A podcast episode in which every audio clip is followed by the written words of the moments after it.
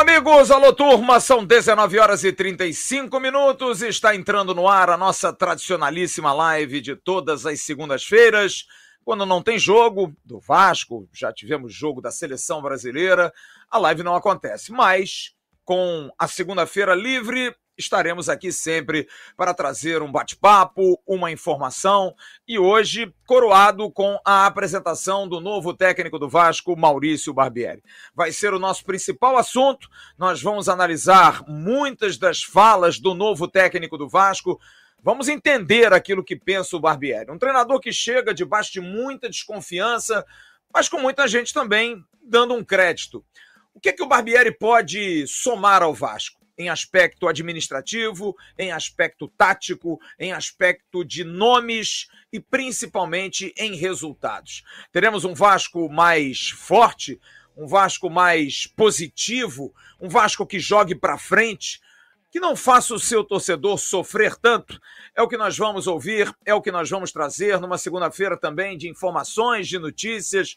Tem muita coisa acontecendo. Amanhã tem apresentação de jogadores novos, de reforços. Já estou adiantando aqui. Subi um vídeo, tem 5, 10 minutos lá no Ave Mais. Depois você dá uma curtida, mas a gente vai trazer todos os detalhes, os movimentos de mercado, porque o Vasco está muito voraz no mercado, está atrás de jogadores, buscando, fazendo propostas, cobrando aqueles que já receberam as propostas, já pensando em alternativas. Enfim, tem muita notícia. Nós vamos trazer também fotos do CT Moacir Barbosa, ainda em obras, mas hoje nós fizemos fotos daquilo que pudemos registrar. Não está legal ainda, é claro, mas em obras porque essas obras vão fazer muita diferença. Já dá para ver um movimento muito grande, trator, caminhão, muita coisa acontecendo. O CT vai ficar muito bom.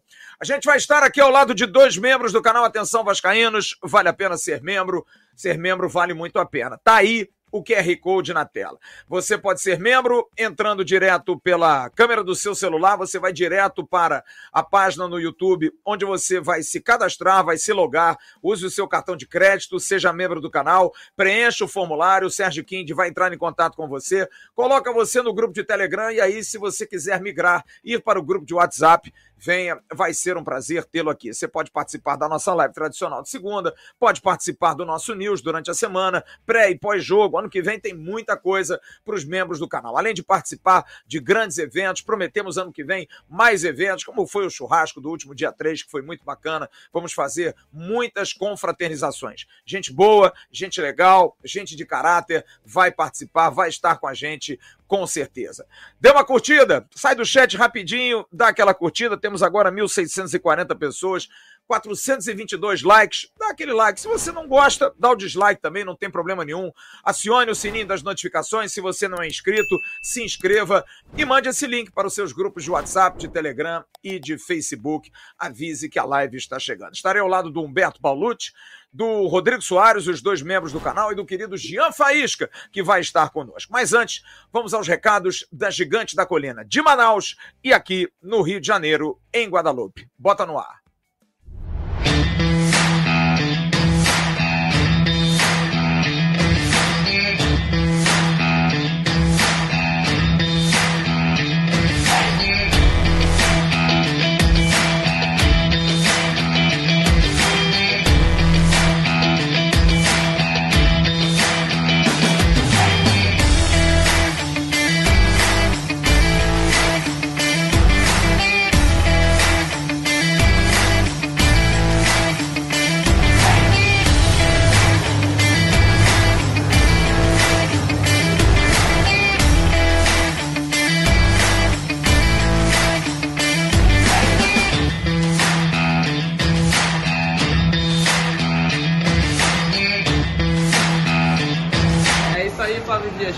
Chegando, você que quer presentear aquele seu amigo, amigo secreto, amigo oculto da sua empresa, vem aqui para a loja gigante da Colina Suma Uma, que nós temos uma variedade de produtos para você dar aquele presente tão especial para o seu amigo vascaíno. Temos as canecas Shop e temos a caneca Estádio também, que é a mais vendida daqui da loja. Você pode estar vindo aqui, uma caneca muito bonita, e estar presenteando aquele seu amigo tão especial.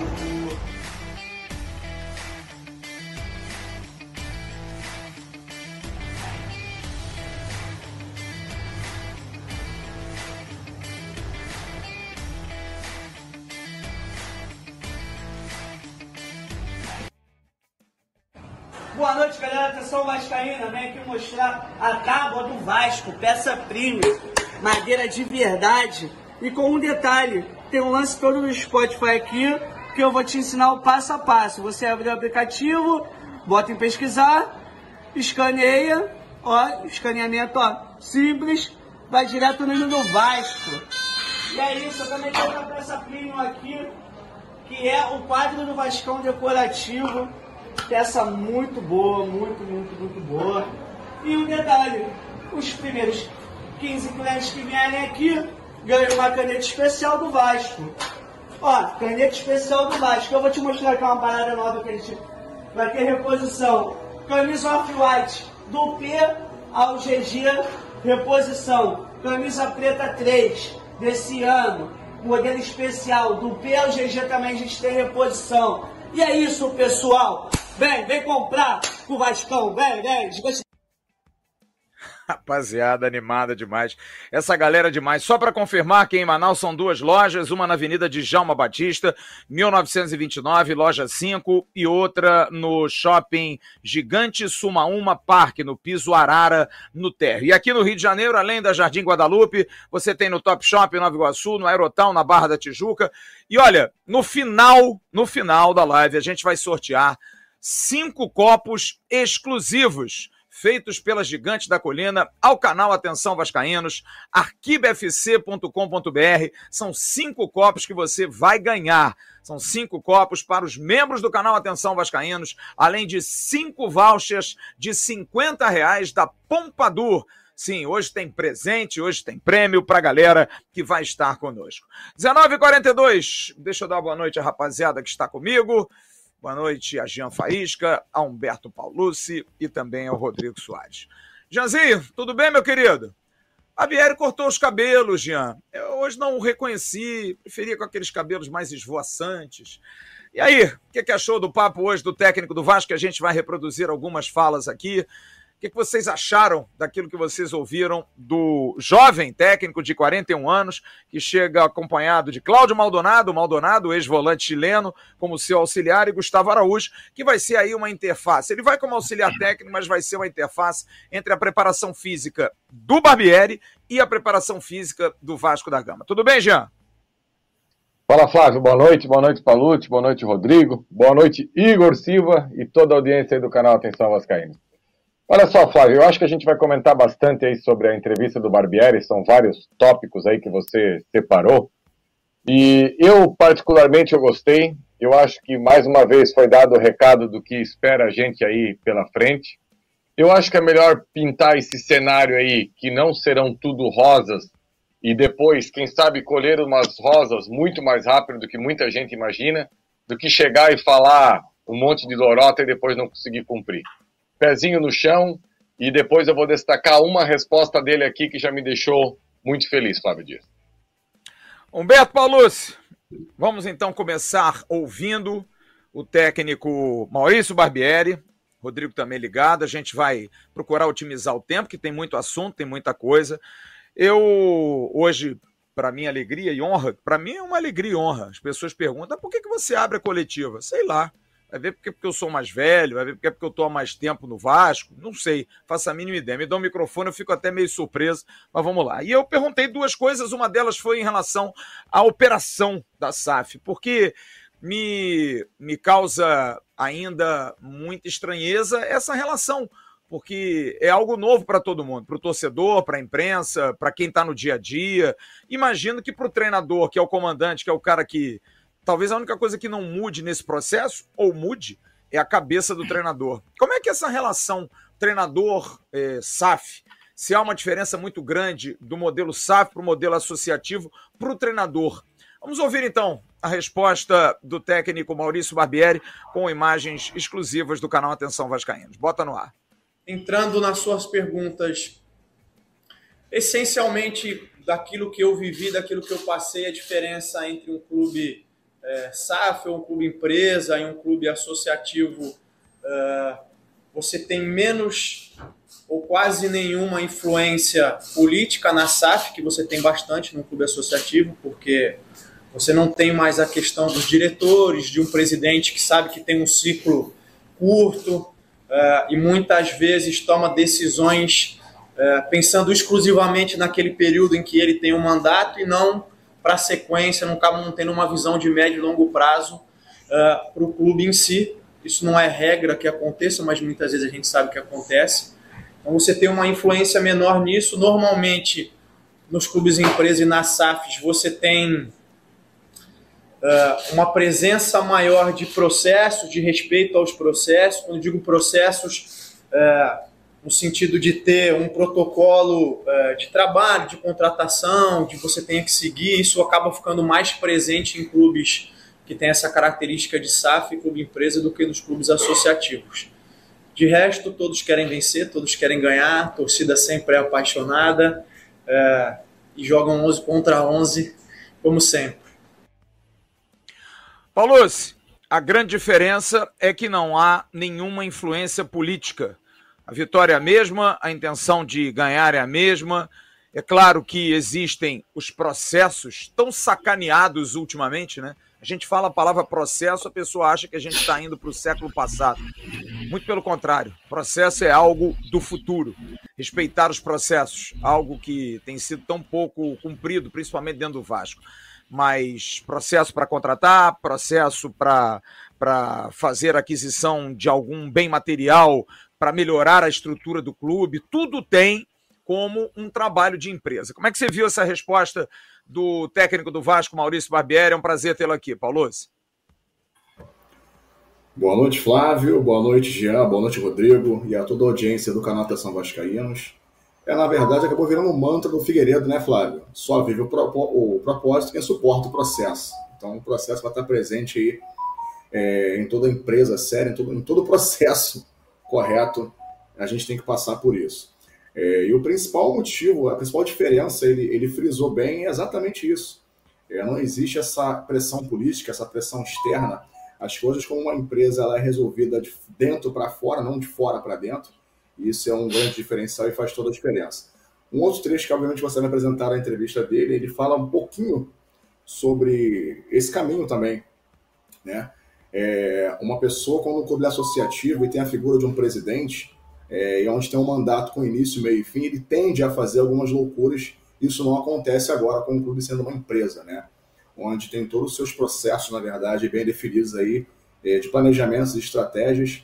Então eu acho que a entrevista dele foi muito boa nesse início aí, a gente vai escorrer muito sobre ela, mas ele ilustrou nessa primeira é, pergunta sua aí, que foi importantíssima, a principal diferença, e a gente é nítido notório que seria essa né? O fato de não ter um, um, fator externo, principalmente político, é a principal diferença aí de um clube associativo para um clube empresa e certamente é um divisor de águas para fazer com que um seja bem sucedido ou não. Agora, a grande pergunta que eu quero fazer a vocês dois, Rodrigo e Jean. Dá para ter assim esse processo acontecendo no Vasco? Ou a política é algo que não foge do Vasco? Não tem jeito. Porque a gente vê e ouve e lê tanta coisa que parece que o Vasco foge da política, mas a política não foge do Vasco. Continua, me parece, muito forte, muito enraizado. Talvez a dúvida seja: isso vai influenciar quem está lá dentro? Como fazer com que isso não influencie? Eu queria perguntar a vocês: vocês acreditam que na SAF do Vasco, especificamente, vai ser possível expurgar a política ou é algo muito difícil? O que, é que você acha, Rodrigo? Vamos lá. Primeiro, boa noite aí, Flávio, Jean, Humberto. Flávio, o que a gente vê até agora é muito profissionalismo, cara. Tanto as entrevistas, a do Melo lá atrás, mês passado, a do Paulo Brax, quando retornou da Europa, e a entrevista hoje do Barbieri. Você vê, eles estão muito linkados um ao outro. Ninguém vai falar nada que não seja, não vai ter bravata. Você vê a seriedade, você vê que eles estão antenados no que, no, no que dizem, né? Influência externa, Flávio, sempre vai ter. A gente estava até conversando aqui antes nos bastidores, né? Eu fico indignado com alguns jornalistas, ex-jogadores, pessoas que conhecem o dia a dia do Vasco e continuam criticando um trabalho que vem sendo feito. Agora, não acredito que possa dar é, é influência negativa, não. É só não dar ouvido, seguir o trabalho. E, e até agora o que eles estão mostrando é que tem seriedade. Eles não vão preocupar com o que estão falando aqui fora. Nem com a torcida estão preocupados. Ainda mais com jornalista e jogador querendo denegrir por algum motivo pessoal. Eu não estou preocupado com isso não, Flávio. Janzinho, Vou colocar a próxima pergunta, porque tem a sua seara. Você fala depois do assunto político, que eu vou aproveitar você logo, porque eu perguntei a ele sobre como não fazer o torcedor do Vasco sofrer. É a maior curiosidade. Nesses últimos anos, o Vasco joga alguma coisa parecida com futebol, mas não é futebol. A gente não consegue ter um poder de transição, a gente não consegue jogar bem nem em casa a gente toma sufoco de times medíocres, fora de casa a gente vai como um boi, vai para o abatedouro, certo que a gente vai tomar um cacete, qualquer lugar. A gente vai jogar em Brusque, a gente tem medo. A gente vai jogar na Bahia, a gente tem medo. A gente vai jogar no Pacaembu, no Morumbi ou no Beira-Rio, a gente tem medo. Como é que faz para a gente não ter mais medo? Como é que faz para a gente não sofrer mais? E eu fiz essa pergunta ao Maurício Barbieri, e a resposta dele foi essa. Primeiro eu queria dizer que um ou mais um dos fatores que pesou uh, eh, para minha decisão de estar aqui hoje é o fato de que a torcida do Vasco, mesmo passando por todo esse sofrimento que você citou, passando por momentos difíceis, sempre se fez uma torcida muito presente, sempre tornou a vida do adversário complicado, especialmente jogando em São Januário.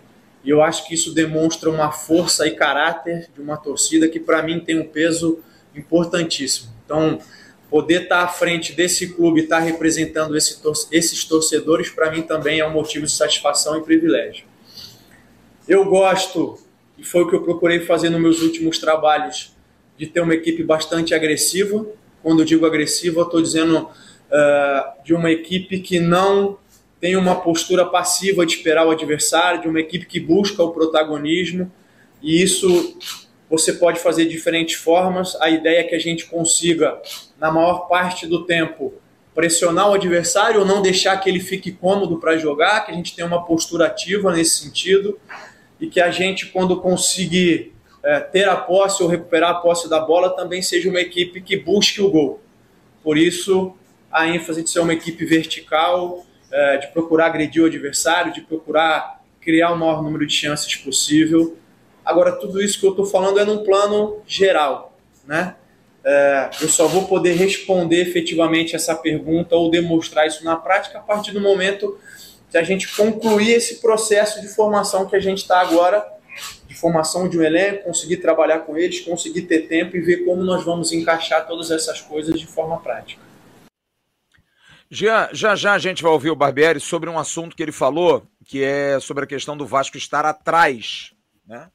não do tempo, porque os clubes se, se representam muitos agora essa semana, o Vasco se representa antes de todos, porque a Série B terminou uma semana antes da Série A. Mas a questão do planejamento porque os outros já têm um time formado. O Vasco ainda tem que formar uma equipe. E ele deixa isso bastante claro, que vai começar a trabalhar, e eles repetiram isso muito na coletiva hoje, que a pré-temporada para valer começa em janeiro, porque esse período de dezembro é para a chegada dos atletas, exames médicos, parte física, ajuste. O que, que você achou dessa, dessa resposta do Barbieri, que eu considero assim muito importante, para que a gente tenha um balizamento de como a gente vai ver um Vasco. E me parece ser claro. E olha, eu fico até arrepiado, cara. Fico até emocionado de ouvir isso time vertical. Um Vasco que a gente acostumou a ver, cara. Eu falei isso na pergunta para ele. Eu não posso ter um clube com Roberto, Edmundo e Romário, três dos maiores artilheiros de todos os tempos do Brasil, que não consegue fazer gol, que não consegue impor medo aos adversários. Isso precisa mudar, essa história precisa mudar. O que, você achou dessa resposta do Barbieri, Jean? Olha, Flávio, eu, como eu falei, quem acompanha o nosso trabalho aqui no canal Atenção Vascaíno sabe, desde a hora que o Vasco vinha aumentando os rumores aí do Barbieri, eu comecei a estudar a forma que o Barbieri joga. E se tem algo que me deixa satisfeito, Flávio, é uma frase que ele falou aí, que tem que ficar muito claro o contexto. Não deixar os adversários favoráveis dentro de campo. O Vasco era um Vasco muito passivo, meu Deus do céu. Ano passado, eu, eu bato nessa tecla aqui, porque para mim foi um vexame sem precedentes, que foi aquela derrota para o Fluminense. E olha, o time do Zé Ricardo, tá? Não adianta dizer que era o time do Mauricinho, que era o time. Não, era o time do Zé Ricardo. A gente levou um totó do Fluminense no Engenhão, por quê? Porque o Fluminense estava confortável no jogo. O GPS do Ganso, quando acabou o jogo, deu 200 metros. Foi o que ele precisou correr. Eu acho que a maior distância que o Ganso fez aquele jogo foi andar do vestiário até o centro do campo para cantar o hino e depois ir para dentro do jogo, sabe? Então, assim, essa questão de, de marcar o adversário, de, de, de não deixar, de ter gatilhos para fazer pressão no adversário, de marcar no campo de ataque, de fazer o perde pressiona.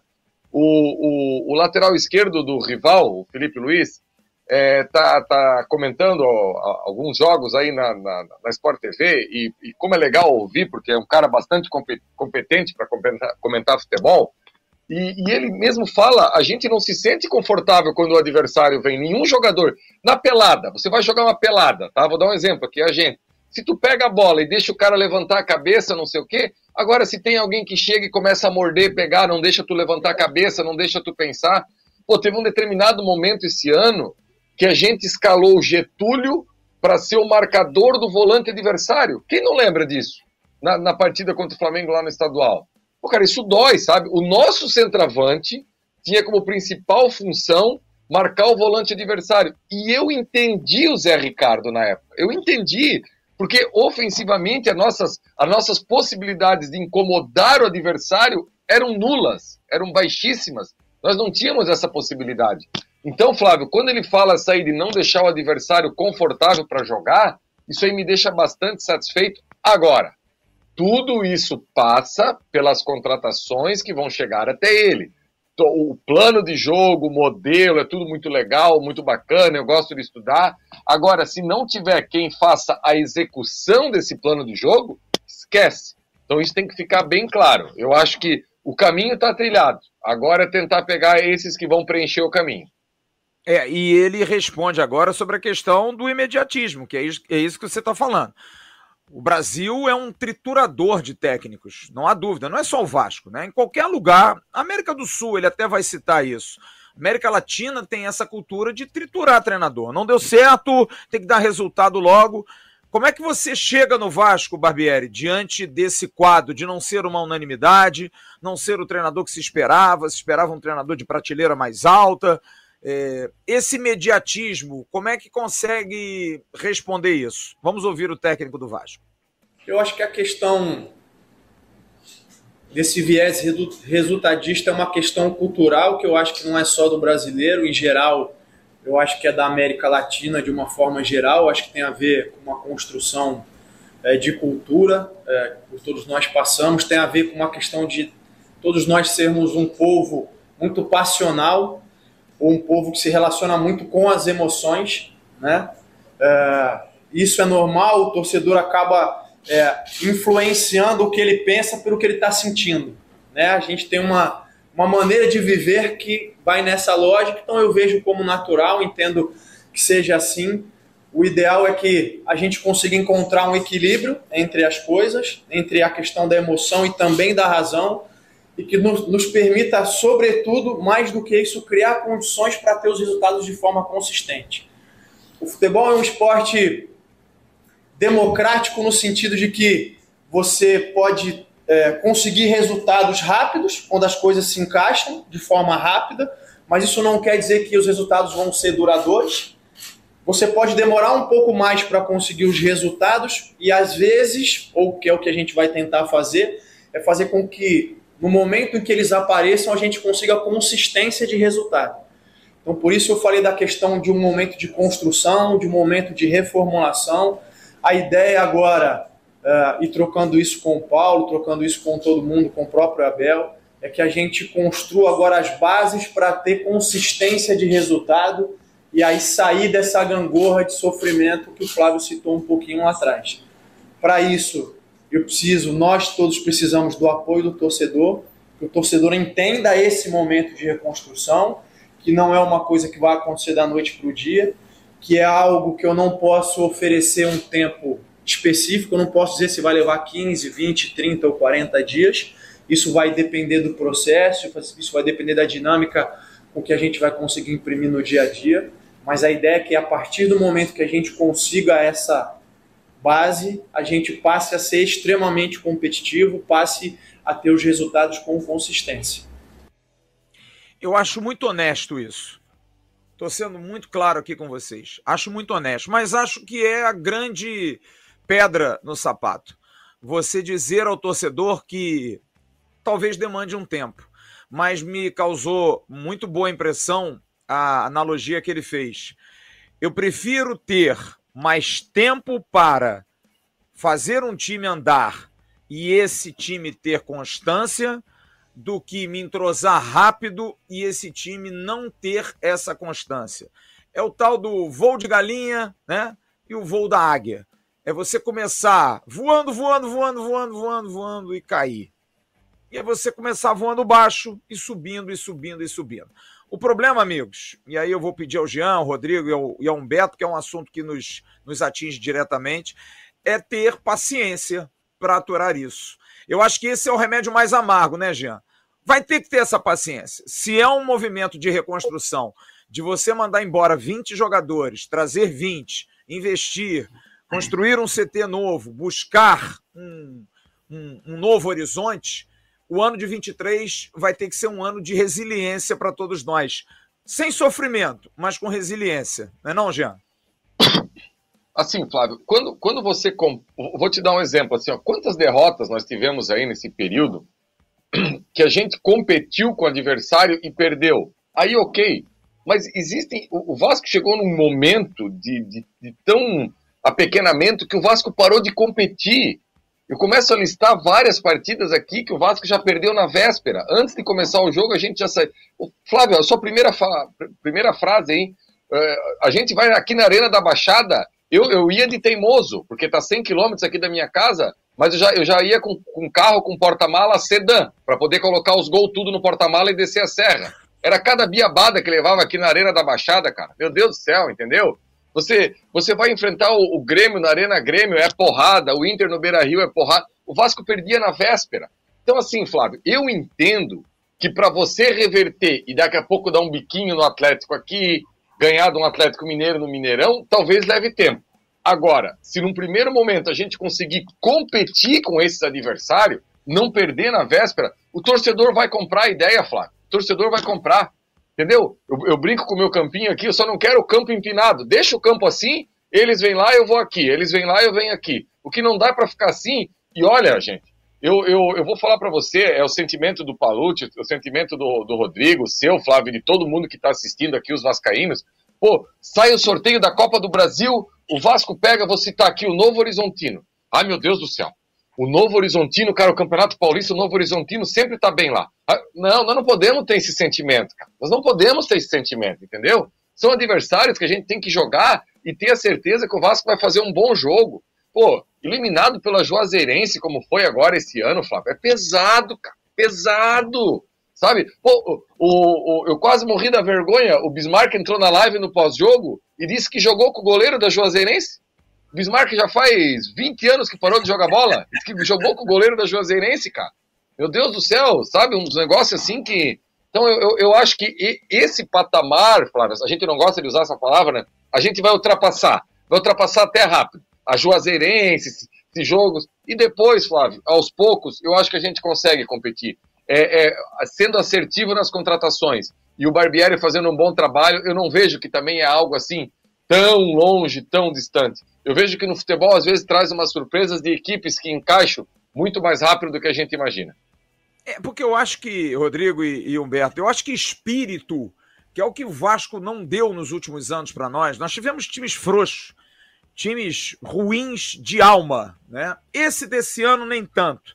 Esse time desse ano era ruim de bola que a gente não pode dizer que esses jogadores que subiram o Vasco foram frouxos. Em algumas partidas deram uma, uma, né, uma afrouxada, mas na grande maioria a gente não pode. A gente pode falar tudo desses caras, mas que eles foram frouxos, não. Mas para jogar um campeonato brasileiro em que as equipes jogam em alta rotação, e que vocês me entendam, jogar em alta rotação não quer dizer jogar bem.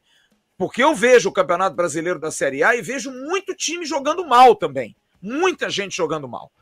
Não é jogando o primor do futebol. Você conta aí na palma da mão, são cinco times que jogam eventualmente bem. O Flamengo joga bem, o Fluminense jogou muito bem esse ano, o Palmeiras quase sempre joga bem, o Inter pegou um viés de subida aí. O Atlético Mineiro, né, oscilando também, mas foi. Os demais times, se você conseguir competir contra esses times, e não é pensamento pequeno, não, gente, é pensamento de realidade. A gente tem que ser real esse ano. A gente não pode achar que a gente vai entrar num estádio contra o Inter e Porto Alegre, a gente vai golear o Inter. Na primeira rodada ou na terceira rodada do brasileiro. Pode ser até que consiga, né? dependendo da evolução, como disse o Jean, se der liga. Agora, essa questão de competição, amigos, me parece ser algo mais fácil de você implementar.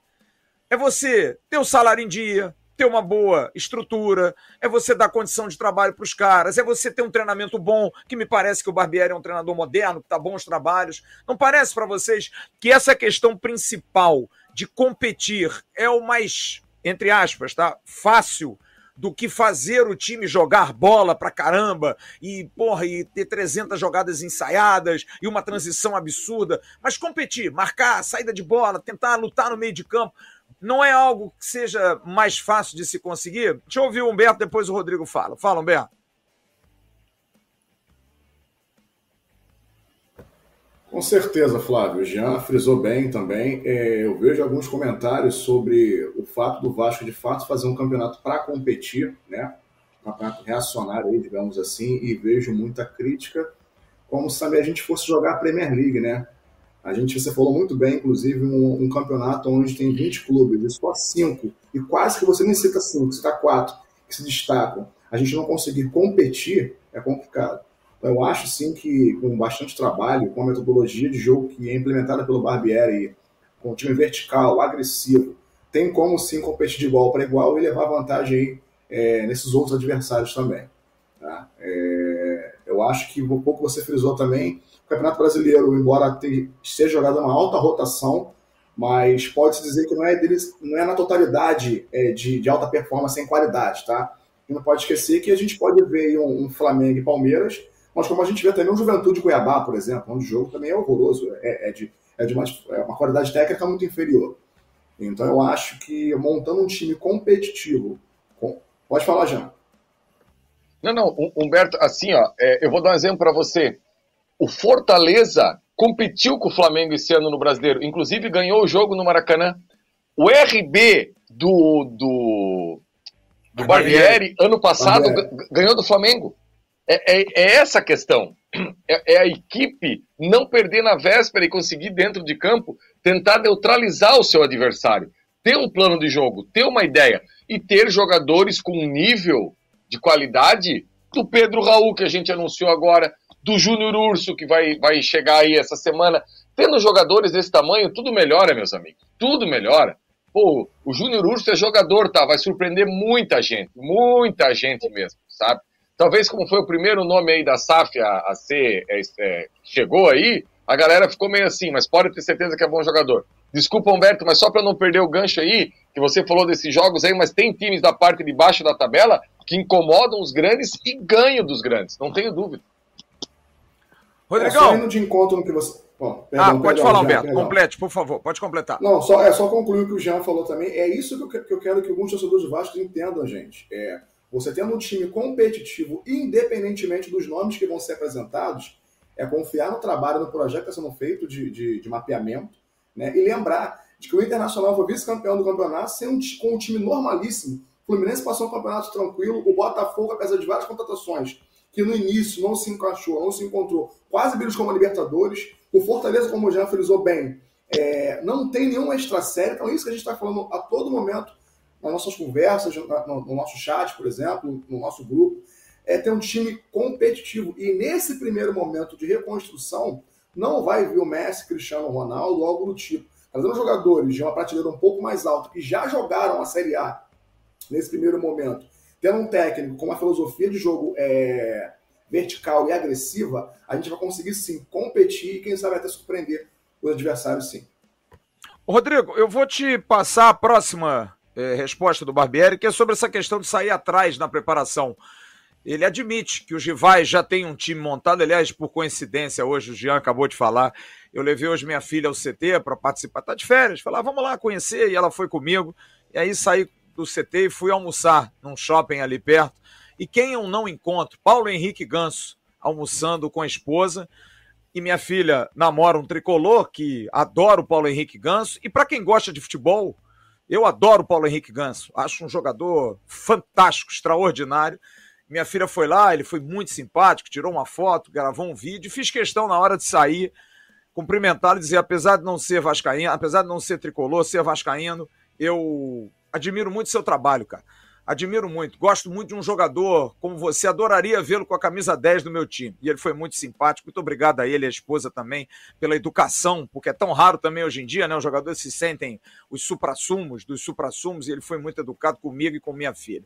Agora, eles têm uma vantagem, porque eles estão bem na frente da gente. Pelo menos no âmbito regional, estão todos na frente da gente. Vamos ouvir o Maurício Barbieri sobre essa questão, sobre esse impacto de ter que montar um time e ter que igualar a parte técnica e tática aos demais que já têm um trabalho estabelecido. Hein, Barbieri?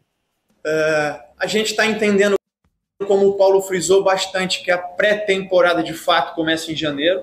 Então, na verdade, agora esse é um primeiro momento em que eu vou estar tá tendo contato com o elenco de jogadores, vou estar, tá, enfim, passando um pouquinho das minhas ideias e vou construir, tentar construir com eles nessa fase inicial uma maneira de jogar, uma forma de jogar. Isso nunca parte só exclusivamente do treinador, né? Tem uma participação dos jogadores nisso, a gente vai ver como isso casa. É, você falou a questão da gente estar tá saindo na frente dos rivais, e eu acho que esse é um ponto importante da gente tocar. Na verdade, nesse momento, nós estamos saindo atrás. E por que, que eu vou falar isso? Porque os nossos rivais, eu vou me ater especificamente aos regionais, aos do Rio, tá? Nesse momento, todos eles já têm um elenco formado. Eles vão buscar situações pontuais, mas para um elenco que já está formado. Né? Para uma, uma ideia e uma, um conceito de jogo que já está estruturado. Nesse momento, nós ainda não temos isso. Nós ainda estamos um pouquinho atrás, no sentido de que nós ainda estamos buscando as peças para formar um elenco e depois construir essa maneira de jogar. Então é importante o torcedor ter clareza disso, pela questão que a gente falou da paciência, da necessidade de apoio dele. É, não quero que eles fiquem preocupados. A gente está largando atrás nesse momento, mas vai trabalhar e vai buscar fazer de tudo para alcançá-los e até passar. Me deixa confortável que o Vasco é o time da virada. Então a ideia é que a gente possa virar esse jogo o mais breve possível, mas nesse momento a gente tem que correr bastante atrás disso. É, não ficar preocupado. Deixou bastante claro. É o recado do treinador do Vasco, é uma promessa, para a gente não ficar preocupado. Você está preocupado, Rodrigo? Flávio, já tive mais, tá? Confesso que já tive mais. Aos poucos a, a ansiedade vem passando aí, a gente vem acreditando no projeto. Agora, é o que ele falou. Ele, ele abre respondendo que o Vasco não sai na frente, sai atrás. Estranho seria ele falar que o Vasco está adiantado, se ele está no projeto de reconstrução. Né? Eu acho que ele foi bem firme, e aí volta no que o Jean falou anteriormente. Chegando às peças corretas, cara, com o trabalho dele, deixando ele trabalhar. Volta na primeira pergunta aí, que, que ele próprio diz. A SAF dá mais segurança para o treinador, não é perder o 3, 4 jogos, a pressão e, e é demitido. O cara vai ter tempo de trabalhar. Vai chegar uma equipe que ele está ajudando a montar. Eu vou dar aqui um, um, exemplo da Copa do Mundo, cara. Os, vários favoritos já saíram. Futebol hoje é muito nivelado. Se você consegue pôr uma equipe boa, competitiva, jogando para frente, jogando com vontade, daqui a pouco a gente está aí a nível do, do, dos times Série A da ponta, da ponta. A gente vai brigar, acho que ainda esse ano, pro Sul-Americano, com tranquilidade, Flávio. Ô, Rodrigo, a gente tem que jogar o que a gente não joga nos últimos cinco anos, gente. Exato. O último time do exato. Vasco que jogou um pouquinho de futebol foi aquele de 2017 com o Zé Ricardo. Ou não? Ou tô errado? 18 Sim, foi tragédia. 19 Há quanto tempo a gente não vê um jogo na Globo com, com Corinthians, com Palmeiras, com Flamengo, quem quer que seja, o Cruzeiro tá de volta, e o Vasco Sim. vai lá 4 horas da tarde, horário nobre, e vence o jogo bem, 3 a 0 ganhou. Cara, isso já vai ser de uma alegria enorme. Voltar para o futebol. Não, claro. A gente não ficar tenso porque a gente tá vendo o Vasco Ituano. Sabe? Não dá pra gente viver assim, cara. É muito complicado. Agora, o Barbeiro prometeu, hein? Prometeu time do Vasco vai ser competitivo. Olha ele aí falando. A ideia é que a gente consiga montar uma equipe que seja bastante competitiva, que consiga competir com os adversários. Uh, e isso envolve não só o potencial e a qualidade dos jogadores, mas o que a gente vai ser capaz de desenvolver como trabalho também. Então a ideia inicial é ser competitivo, né? Uh, e a partir daí o tempo vai dizer o quanto a gente consegue alcançar mais ou não. Bom, pelo menos, mais uma vez, foi sincero. Quero um time competitivo, mas tem que dar tempo ao tempo. Não vai ser atropelado assim. Fala, Jean. Não, Flávio, eu estou acompanhando o chat aqui ah, muita gente aqui reclamando dos do, do jogadores. Eu quero saber quais jogadores que a galera está reclamando, porque o Vasco não, não, anunciou ninguém até agora. O, o, o, esses dias eu li no Twitter, alguém inventou assim, ó. Ah, eu acho que foi o Tiru, o nosso parceiro aqui, eterno Tiru. Grande Tiru. Ele botou. O, grande Tiru, um abraço ao Tiru se estiver nos assistindo. Foi o Tiru o torcedor do Vasco agora ele tem o sofrimento pré-datado. Ele, ele já está reclamando de algo que nem aconteceu ainda. Vocês podem ficar tranquilos, a galera aí, que se o Vasco anunciar aí desse, desse primeiro pacote aí 10, sei lá, Flávio, se a maioria deles for de nível duvidoso, eu serei o primeiro a falar aqui, ou até mesmo o Flávio, que está no ar todo dia, que não são jogadores à altura do Vasco. Fiquem tranquilos, nós estamos reclamando de algo que a gente não sabe. Quem serão os jogadores do Vasco? Pelo amor de Deus, é tão difícil entender isso, galera. Se, mas se o Vasco adianto, contratar jogadores. Mas já adianto que o Júnior Urso eu considero um excelente reforço, um ótimo eu jogador. Também. O Pedro Raul, isso. não discuto, não discuto. Pedro Raul Sim. só é o vice-artilheiro do Brasil. Teve mais de 22 propostas pelo Pedro Raul. O empresário dele me disse isso. 22 propostas tá? Inclusive, o Patrick de Luca, eu entendo que seja uma aposta, é um jogador oportunidade abaixo. de negócio. Quero ouvir, quero ver. Ó, é, abaixo. Ô, Flávio. Abaixo. Me chama Flávio. atenção o Mano Menezes, o Mano Menezes querer tanto. Acho razoável, Sim. mas quero ver. Quero entender qual é, mas não tá no nível, com certeza. Ó, eu, eu até botei no meu Twitter. Se o Vasco anunciar 10, 7 for do nível do Pedro Raul e 3 do nível do Deluca, nesse primeiro momento, tá ok. Tá ok? É Sim. isso, torcedor. O que não pode é anunciar três do nível do Pedro Raul e sete do nível do Pedro de Lucas. Opa, com esses aí não vai dar. E nós vamos falar aqui, torcedor. Fique tranquilo. Nós vamos falar aqui, é, vai cantar o sarrafo. Como o Vasco contratou o Matheus Ribeiro, cantou, Zé Vitor cantou, essa galera toda aí. Então não vamos sofrer por antecedência. Como é que eu vou sair criticando as contratações se elas não houver, não houve ainda? Não houve contratação? Meu Deus Com do céu, olha, tá difícil, cara. Tá difícil. Tá complicado, sabe? tá muito complicado. Agora, é. Difícil, cara. Não é fácil, não, gente. A gente passa cada uma que não é mole, não. Vou trazer a próxima é, resposta, porque eu até mandei uma mensagem para ele hoje e disse: Olha, senti sua falta na entrevista coletiva. Quem não apareceu hoje na entrevista coletiva foi o Abel Braga, cara. O Abel não apareceu. Mas ele estava lá no CT. Inclusive, até tem uma foto dele aí na, na abertura, olha, ele recebeu os jogadores, é esse trabalho que o Abel vai fazer. Dentro do vestiário, tá com os garotos, tá na resenha, tá tirando um pouco do, do da pressão em cima desses meninos, conversar com ele. Eu acho essa foto muito emblemática, ainda mais para um menino como o Gabriel Peck, que talvez de toda a safra jovem do Vasco seja o que mais apanha, inclusive de nós aqui, né? É, e, o, e, o, Abel estava lá. E o Abel me disse: Não, cara, eu nem sabia de coletivo, eu estou aqui trabalhando, tô, Tô, tô, tô querendo falar menos e trabalhar mais. Que bom, Abel. Boa sorte para você. Mas o Barbieri disse que foi muito importante. O Abel, uma figura que ele tem como ídolo, cara. O Abel é ídolo do Barbieri, porque o Barbieri, a gente não sabia, ele vai explicar agora, abriu, teve as portas abertas no futebol pelo Abel Braga. Vamos ouvir então o Barbieri falando do Abel.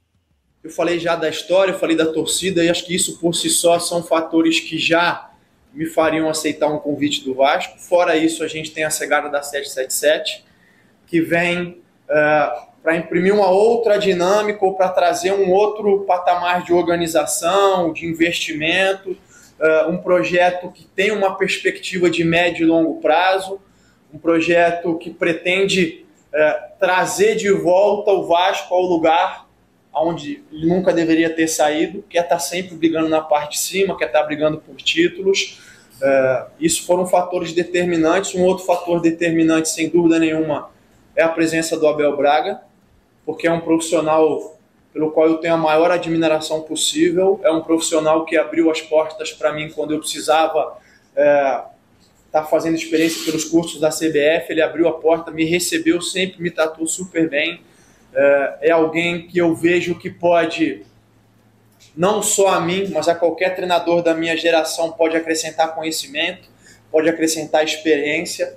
E a questão da experiência é fundamental, porque experiência você só adquire vivendo, só passando né, pelos momentos em si.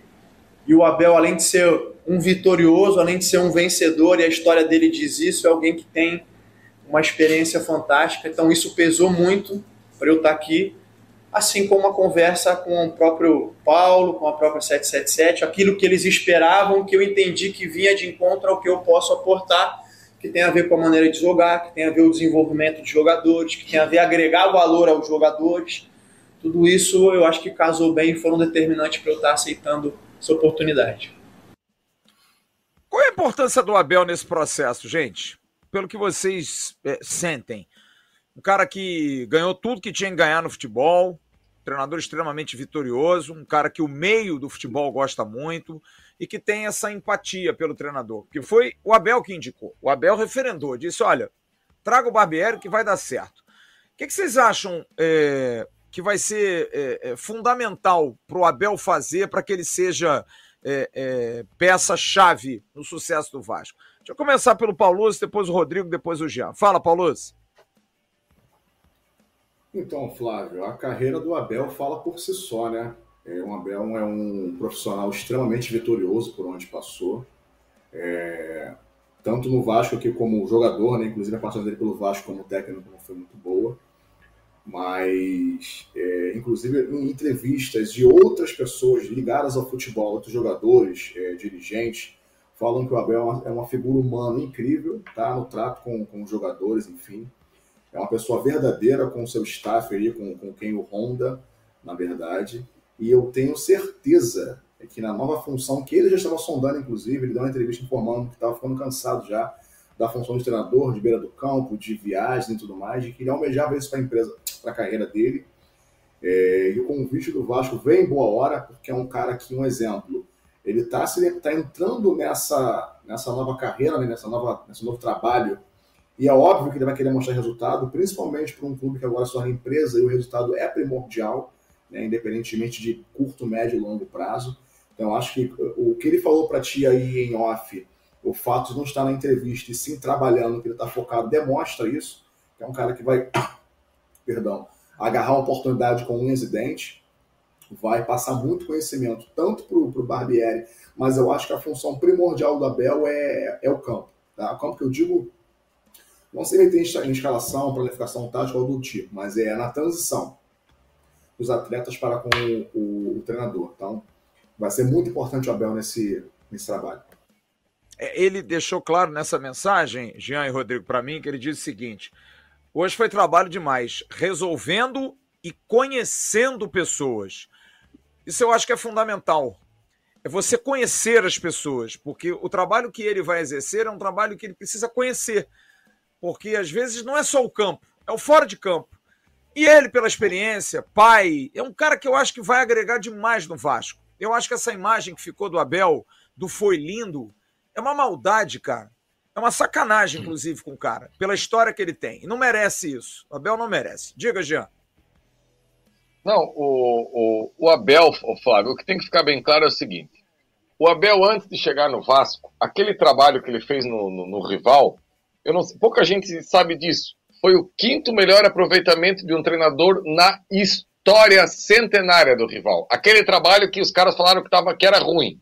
Só que daí veio o português e atropelou. Então, obviamente, tudo que é, ficasse anterior ao português iria atropelar. Ok. Ele vem no Vasco. O Vasco foi lindo. Não foi legal a passagem do Abel no Vasco. Não foi. É, esse do foi lindo que o Flávio falou foi uma sacanagem que ficou marcado o Abel. Ele sai do Vasco, ele vai para o Internacional e fica pela última bola para ser campeão brasileiro pela última bola com o Internacional lá, que foi impedimento que o Bandeira, o VAR levantou, senão ele teria sido campeão brasileiro. Ele sai do Inter, ele vai para o Fluminense. Vocês, se você sair na rua agora e perguntar ao técnico, o atual campeão carioca, em cima dos caras, as pessoas não se ligam que é o Abel. As pessoas não se ligam que o Abel ganhou o carioca desse ano em cima dos caras. E, e sabe o que, que me, me, parece, Flávio? É que as pessoas não entendem a capacidade do Abel como treinador. Ele tem uma grande capacidade. Eu acabei de falar. Ele, ele, ele foi vice-campeão brasileiro pelo Inter no penúltimo trabalho dele. E foi campeão carioca em cima dos caras esse ano com um orçamento 40% do orçamento dos caras, 30%, sei lá quanto é que é o orçamento do Fluminense. Então, assim, ó, não, não caia nessa, não caia nessa que, ah, o Abel vai ser o paizão, vai ser o que vai conversar com o jogador. Vai... Não, o Abel vai agregar no vestiário técnica e taticamente. O Abel não é um qualquer, gente, é um campeão do mundo, ganhou de um dos melhores Barcelona da história. Vamos, vamos aprender a, a entender que o cara hoje é bom, amanhã não serve mais. O, o brasileiro é campeão disso, de, sabe, isso é cultural das pessoas. De um cara que tem uma história igual o Abel, agora não sabe nada. Gente, bota a mão na. Olha o currículo do Abel, olha quem ele treinou, olha onde ele foi. Não é porque ele teve uma passagem feliz no Vasco que ele desaprendeu. Então, assim, ó, um cara que nem ele, que viveu tanto vestiário, ele, se, se o Barbieri for humilde, olha, olha bem o que eu vou falar agora, se o Barbieri for humilde e souber beber da fonte do Abel, o Barbieri vai ter um ganho para a carreira dele absurda. Vocês podem ter certeza do que eu estou falando. Sem dúvida alguma, sem dúvida. Rodrigo, eu vou deixar você falar do Abel depois, que eu vou dar uma passadinha no chat aqui. A gente ainda tem mais cinco respostas do Barbieri. Eu tenho que liberar já já o Jean Faísca. Grande abraço ao Bruno Henrique 89, ao Barroso, ao Joel Carlos Cordeiro, ao Godoy Gilmar Souza, que diz aqui, vocês poderiam ler as mensagens. Estamos lendo, amigo. A Laurena Lorena, ao Maxwell Rosa dos Santos, rapaziada que está mandando mensagem aqui, é, ao Valnei Costa, ao Fernando Santos, ao André Nunes, enfim, rapaziada falando muito do Vina, atacante do Ceará, que a gente vai trazer informações é, na sequência da nossa live. Um abraço ao Roberto Ponce. Maringá é muito Vasco. O Mário Cava está emocionado, disse que o PEC é melhor do que o Grisma. Menos, irmão, menos, menos. É, Leandro Santos, chamaram o Vino de fraco, me desculpa, mas você não vê futebol. É, Mazim Medrado, Flávio Outdoor, tem alguma chance? Barbieri falou sobre isso na coletiva. Vamos continuar ouvindo o técnico do Vasco, vai falar sobre o uso da base. Afinal, ele deixou claro quando se apresentou que ele vem por conta do projeto de jogo dele, da maneira como ele joga, da maneira como ele cuida dos garotos, das revelações do Vasco, porque Andrei, Marlon, Figueiredo, Egnaldo, Peck, esses moleques todos são jogadores que vão ser muito bem tratados. E ele cita um novo jogador, que pouca gente lembra, mas que é um garoto que parece que vai ter mais chance aí no Vasco. Vamos ouvir Maurício Barbieri. Eu acho que a gente tem é, não só esses jogadores jovens, mas outros de muito potencial. Eu acho que esses, claro, estão mais em evidência porque conseguiram dar uma resposta muito positiva num ano que estava se mostrando muito complicado para o Vasco. Uh, e souberam suportar uma pressão que não é fácil. Eu acho que por isso por si só demonstra não só o potencial, mas principalmente o caráter que eles têm. E para mim, estou muito feliz de estar tá tendo a oportunidade de trabalhar com eles, de ajudá-los a se desenvolver. Eu acho que a gente tem outros meninos também vindo de baixo que já vem pedindo passagem. Eu acho que o Zé Vitor é um deles. O Eric Marcos é um menino do sub-20 que me encanta. O Paulinho é um menino ainda mais novo, que com o tempo a gente, é, eu acho que pode observar. É, então eu acho que como você frisou bem, o Vasco tem uma ótima base e a ideia é que a gente consiga fazer essa transição de maneira saudável, da maneira correta, para que a gente continue revelando bons jogadores, né? Bom, deixou claro o nome de três jogadores: Paulinho, Eric Marcos e Zé Vitor, além dos moleques. E Rodrigo, me parece um, um, um treinador que talvez tenha a sua melhor característica essa de trabalhar com jovens. É bom lembrar que em 2018 ele no rival foi quem lançou Vinícius Júnior e Paquetá, os dois jogadores que hoje jogaram uma Copa do Mundo. Ele conseguiu ver e, e, e moldar os meninos para jogar um futebol decente e bom, que, que futebol que, que, que levou os dois a jogar na Europa. Enfim, é, não é que a base vai ser, desculpando a redundância, a base do time. Mas tem que trabalhar, molecada. É histórico para o Vasco. Trabalhar os seus meninos, trabalhar a sua base, que esse ano deu certo. Talvez com uma transição melhor, com um trabalho melhor, mais bem feito, até com a presença do próprio Carlos Brasil, que foi muito importante nisso. Que a gente tenha também em 2023 outros talentos vindo aí. Tem o Rayan, enfim, tem muita molecada que a gente não pode desperdiçar, né, Rodrigo? É isso aí. Ô, Flávio, se a gente for analisar aqui, eu acredito que até o meio do ano, pelo menos, cara, eu acho que 30%, 40% da equipe vai ser a base. O que tá e o que vai subir. Eu acho que eles deixam isso bem claro também. Vai haver contratações mas vai ser utilizada a base. E é o que você falou, Barbieri é um treinador ele é um treinador novo, ele é um treinador novo no, no, no, mercado, na carreira, lança jogadores novos, e aí eu volto ali atrás, na figura do Abel, que ficou pendente a minha fala. O Abel vai ser o padrinho disso tudo. A gente está no projeto novo. Vamos dizer que o Abel vai ser o calor disso, porque é um projeto, vamos dizer, frio. É, o americano compra um clube histórico, pagamento está em dia, dinheiro não falta, contrato daqui, dali, demito. Quem vai ser esse, esse carinho, essa história do Vasco, esse abraço? Quem vai coordenar isso tudo? A figura do Abelão. Então eu acho que a dupla vai funcionar bem sim. Eu estou bem confiante com isso aí. Bom, vamos ouvir então agora o técnico Maurício Barbieri sobre uma, uma pergunta muito interessante sobre como é que é contratar com a SAF. Porque muita gente reclama da morosidade, dos processos lentos, que tem muita coisa, muito detalhe. E foi feita essa pergunta para ele na coletiva, eu achei muito interessante. Como é que é feita essa relação? O treinador pede o jogador, o jogador já vem é, pela diretoria, pela SAF, ele tem que trabalhar com o que ele tem, ele é consultado, não é consultado. Como é que é essa operação, Barbieri? Uma série de processos, vamos dizer assim. Eu acho que eu nem sou a pessoa mais indicada para estar tá explicando isso. Talvez o Paulo, em algum outro momento, possa explicar para vocês, mas o clube é, possui um departamento de mercado, ou seja, profissionais que vão buscando os jogadores dentro de características é, que se espera, dentro de características que são discutidas. Da minha parte, o que eu posso falar é que existe uma relação é, muito próxima e uma troca constante entre eu e o Paulo sobre aquilo que a gente quer de características de jogadores, isso envolve nome, perfil de idade, uma série de coisas, a gente está todo momento trocando isso. É, e a gente, claro, debate os nomes, debate tudo aquilo é, que a gente entende que seja o melhor. Depois tem as questões financeiras, tem as questões contratuais, tem uma série de coisas que aí eu já não, não entro, é, aí é o Paulo que toca, e a gente tem tido sim uma proximidade muito grande. É, tem tido uma troca constante e a ideia, volto a dizer, é que a gente possa ser o mais assertivo possível. Bom, me parece claro que não é algo de orelhada, né, Jean? Não é assim, ah, vamos trazer o jogador tal, não. Tem um planejamento, tem um processo. E, e você me permita, que eu sei que você vai falar sobre isso, eu vou botar as duas próximas respostas dele que tem a ver com isso. Nenê e o tal do outdoor. Vamos ouvir o Barbieri falando sobre se Nenê está dentro do esquema dele. Nenê que renovou por quatro meses, informação que nós demos ontem aqui. Vamos ouvir o Barbieri. Em relação ao Nenê, o Nenê tem uma situação é, que foi estabelecida entre ele e a direção até antes da minha chegada. É, ele está, ele está tocando isso com o Paulo.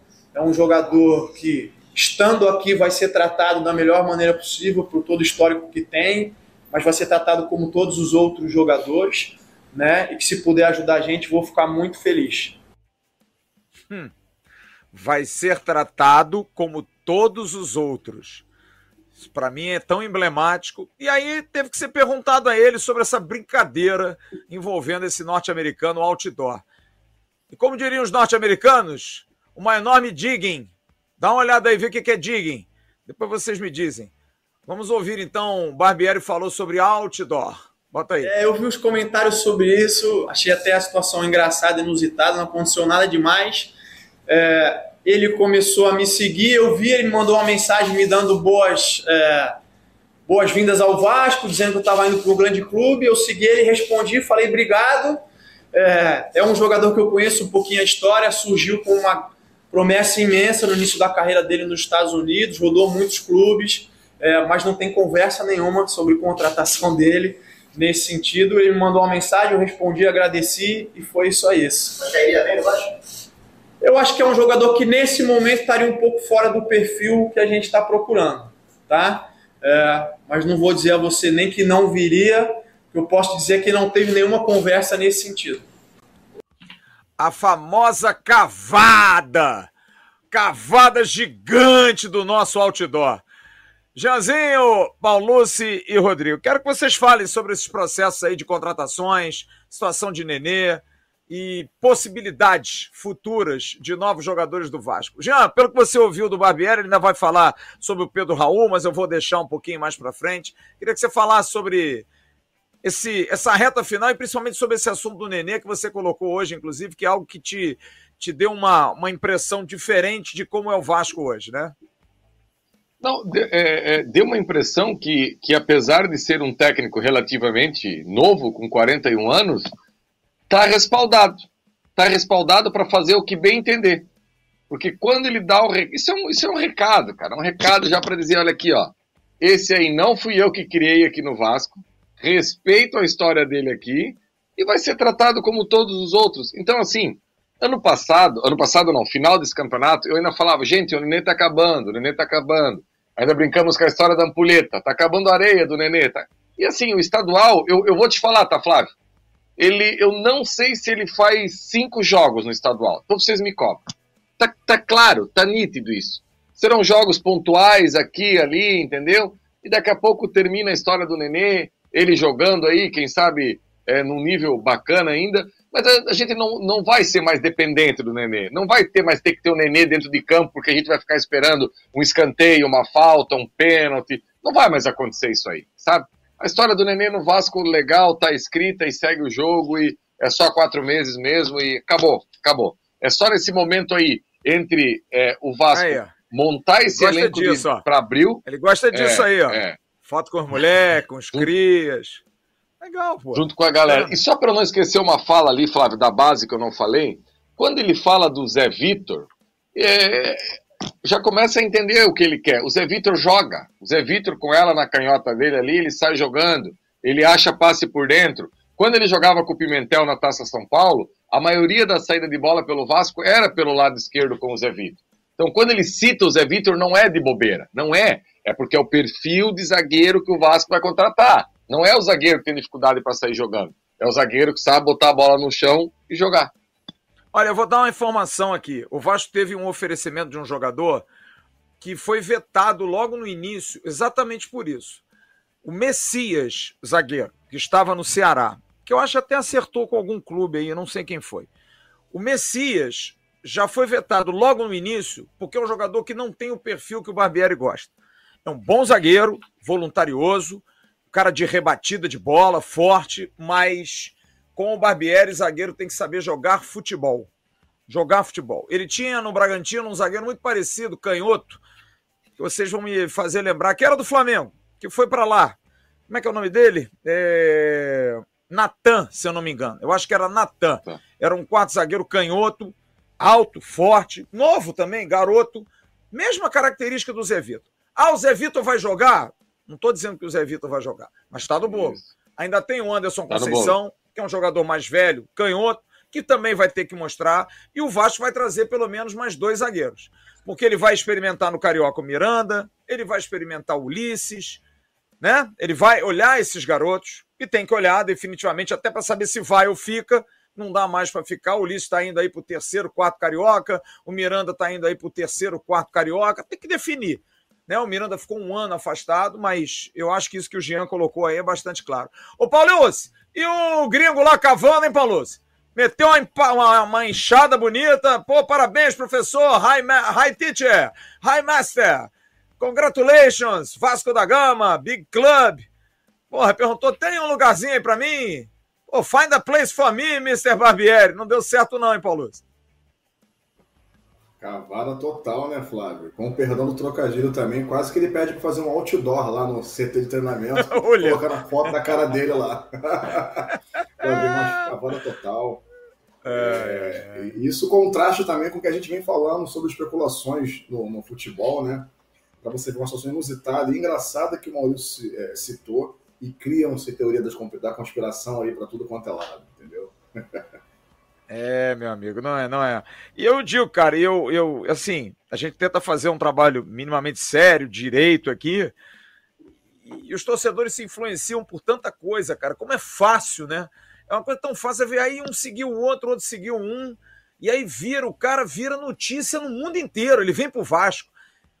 Isso é muito preocupante, cara, porque o torcedor do Vasco tá acreditando em qualquer coisa, cara absolutamente em qualquer coisa. Flávio, mas o, cuidado, o, positivo, o positivo dessa história qual é? Volta é um ano aí, será que algum jogador lá de fora ia cavar um buraco no Vasco? É verdade. Boa, é Rodrigo. É positivo. Ninguém ia cavar nada. É verdade. Não, a gente ia aceitar jogador da Série C que o empresário mandou. É verdade. Agora tem É jogador aí. lá fora querendo beliscar. Boa lembrança. Aliás, são duas coisas. Desculpe, eu falei a primeira e não vir, porque não dá mais, né? E segundo, isso que você falou. Pelo menos tem gente é, querendo vir jogar, como por exemplo, o jogador que o Barbieri não quis falar. Mas Pedro Raul, provavelmente amanhã, mais tardar quarta-feira, vai ser anunciado como jogador do Vasco. O Vasco acertou a contratação do jogador. Ainda não se sabe se à vista ou parcelado. Mas o certo é que o Pedro Raul vai ser jogador do Vasco por três anos. Jogador que tinha mais de 20 propostas, possibilidades, sondagens, contatos do Brasil e do exterior. Teve contato direto do Grêmio, teve contato direto do São Paulo e preferiu jogar no Vasco. A isso eu faço questão de perguntar a ele por quê, quando ele for apresentado. Por quê que ele quis vir para o Vasco? Eu perguntei ao Morato. Lembra do Morato? O Morato também tinha 22 propostas. Eu tive que perguntar ao Morato. Agora, ao vice-artilheiro do Brasil, vou perguntar. E o Barbieri falou sobre o Pedro Raul, que me parece ser um dos alicerces na formação desse time do Vasco para 23. Vamos ouvir então o técnico do Vasco falando do futuro camisa 9 Cruz Maltino. Eu posso falar sobre o Pedro é que o Pedro teve uma temporada fantástica no Goiás, é um jogador que eu conheço já de outros anos, acho que é um centroavante uh, que tem posição física, que tem peso na área e consegue também ser um centroavante técnico, que consegue se associar. Eu acho que é um jogador muito interessante, ficaria muito feliz se a gente conseguisse contar com ele. É um jogador interessante? O que, que vocês acham? O Jean Faísca disse que ele é lindo, que é maravilhoso, é um, é um homem bonito. Mas, cara, é, aí é um negócio é, é, é, devastador para nós, né? A gente vai, vai, ficar humilhado, né, Jean Faísca? Mas se ele for bonito e fizer os gols que ele fez no Goiás, vamos bater palmas para o homem bonito, né, Jean? O, o que mais me chamou a atenção nele ontem, ontem, aliás, como é triste quando não tem mais jogo da Copa do Mundo, né? Aí ontem à tarde eu peguei e comecei a assistir é, vários vídeos do Pedro Raul. E o que impressiona é a capacidade que ele tem para resolver de primeira. Por quê? Porque um cara que tem 1,93m, a carreta dele não é pequena, geralmente tem uma dificuldade de mobilidade e nem sempre consegue resolver de primeira as suas jogadas. E se você olhar os gols que ele fez, por exemplo, só do Goiás agora, tem gol de perna direita, tem gol de perna esquerda e tem gol de cabeça. Ou seja, um centroavante que usa todas as valências para conseguir acertar o gol do adversário. E o que me deixou mais assim é, confiante no Pedro Raul é que não precisa de espaço, não, não é aquela coisa lenta. São tudo. Surgiu oportunidade, perna direita, surgiu oportunidade, perna esquerda. Ou seja, um cara que se aperfeiçoou durante a carreira. Eu não tenho dúvida que o Pedro Raul hoje é muito melhor do que o Pedro Raul que passou pelo Botafogo, muito mais completo. Então eu acho que vai ser um cara bem útil mesmo e, e, e tem tudo para dar certo aí no Vasco. E uma variação, né? Porque você dele, tem um jogador alto, né, Rodrigo? Rival. E tem o Ignaldo um também, né? E você tem, é que eu tô dizendo, tem uma variação. Você tem, você tem um jogador alto, mas tem um jogador veloz. Você pode fazer. E com o Barbieri, você vai, vai, né? Dimensionar, vai dar uma, uma dimensão maior ao Ignaldo, com certeza, de posicionamento, de, de, de ação. Não é não, Rodrigo? O... Pode falar, Jean. Sim, fala aí, vai, fala vocês, pô. Vamos lá. Não, sabe o que é, Flávio? Eu acho que o Barbieri fala em potencializar jogador, né? Que a gente sempre Isso. fala. É, eu acho que ele, ele tem, tem duas tarefas agora no Vasco: potencializar o Figueiredo, achar uma posição para o Figueiredo e dizer: Figueiredo, vamos por aqui. E não é nenhuma loucura fazer dele um lateral direito, tá? Não é. Já digo aqui, não é. Vai ter que entender o, o posicionamento, porque o Figueiredo. Eu vou dar um exemplo para vocês. O Figueiredo fez algumas partidas de lateral direito que ele foi bem, mas ele vinha arrastando por dentro, daqui a pouco ele atravessava, estava lá na ponta esquerda, sabe? Normal, garoto, muita alegria nas pernas, mas não tem o entendimento da posição. E outro que ele vai ter que arrumar uma posição é o Egnaldo. O Egnaldo vai ter que definir na carreira dele, Flávio. Ou ele é um 9 de área, ou ele é um extrema. Eu acho que ele pode ser os dois. Inclusive, pela velocidade que ele tem, eu não descartaria ele pelo lado do campo. Não descartaria. Porque o, o, o arranque que ele tem, a velocidade que ele tem, a capacidade que ele tem para trazer para dentro, eu acho que num time que, que ele possa ter, ser, ser mais município. Porque assim, ó, gente, na boa, o Vasco desse ano era chuta para frente pro Ignaldo. Vários jogos foram assim. Não é uma coisa de qualidade. Não é uma coisa para gerar uma vantagem e deixar ele de mano com o adversário. É o chuta para frente mesmo, sabe? Chuta para frente e vira aí, entendeu? Então, um Vasco organizado, com boas peças, eu acho que o Ignaldo pode ser um grande extrema nessa equipe do Vasco. Bom, eu vou ter que liberar o Jean, vou deixar Rodrigo e, e, e Humberto para a gente falar sobre reforços na sequência. O Jeanzinho agora está indo para uma confraternização da rádio dele lá, com churrasquinho, uma pelada, muito justo. Jeanzinho, obrigado. Boa. Durante a semana estamos aí para a gente debater aí as novidades. Sempre que puder dar aquele help no News, a gente vai estar tá por aqui. Grande Opa. abraço, dá um abraço na rapaziada toda aí. O churrasco hoje é bom, né, cara? Pô, churrasco aí no sul é maravilhoso, né, cara? É fera, Flávio. É só uns bifão desse tamanho aqui, costela, coisa linda mesmo. Mandar, eu, e cada vez que eu ouço o, o, o Humberto Palucci falar aqui, eu tô vendo o Walter Muniz daqui a 30 anos, Flávio Dias. É ou não é? É, é uma, uma é versão mais nova do, do meu é querido é Walter Muniz aí. Um abraço pra galera toda lá do grupo. Rodrigo, prazer. Tamo junto e durante a semana a gente se encontra aí. Valeu, galera. Valeu, gente. Valeu, Será valeu, que o nosso Valtão. Não, não, não vou falar nada, não. Deixa rolar. Agora eu vou dar uma faturada, na volta a gente vai falar sobre reforços, sobre nomes de jogadores, porque agora eu vou dar dois recados importantes. O primeiro da Oluap. Para construir ou reformar, nada melhor que buscar os melhores preços. Vá no Oluap, material de construção do Grupo TMC e aproveite a promoção. Estão os dois aí. O precinho brigando com o descontão. Atacado e varejo, a Oluap cobre a oferta do concorrente. Mande para o WhatsApp o preço do concorrente comprovando esse preço e a Oluap cobre, ligue ou então mande o WhatsApp 021 99180 2370, 021 99180 2370, Avenida Adolfo, Rua Adolfo Bergamini 276, no Engenho de Dentro, Oluap, uma empresa do grupo TMC, hoje indo para o CT Moacir Barbosa, para num posto de gasolina para tomar um café. Quem eu encontro? Paulo Jorge da Uluap, o Instagram, arroba uluap.grupo TMC. Um grande abraço ao querido Paulo Jorge, grande figura da Oluap. E agora eu vou dar um outro recado também, que é um recado mais gostoso. Do restaurante Cervejaria Casa do Fritz, filés, peixes, fondis e deliciosas cervejas artesanais. Indo a Penedo, Penedo aqui no interior do Rio de Janeiro, lugar maravilhoso. Prove o joelho de porco com chucrute comida típica alemã, maravilhosa. Eu e Amadeu pedimos, dava para quatro pessoas, sobrou, a gente podia dar para o time do Vasco, os caras iam comer, é comida para burro. Tem a cerveja de vinho, que é maravilhosa, tem muitos quitutes, tem a torta alemã de sobremesa. Olha, se você está querendo fazer dieta, segura a onda, mas não vai fazer dieta em Penedo, né? Vá à Casa do Fritz, Avenida das Mangueiras, 518 em Penedo, maravilhoso local roteiro gastronômico, parada obrigatória.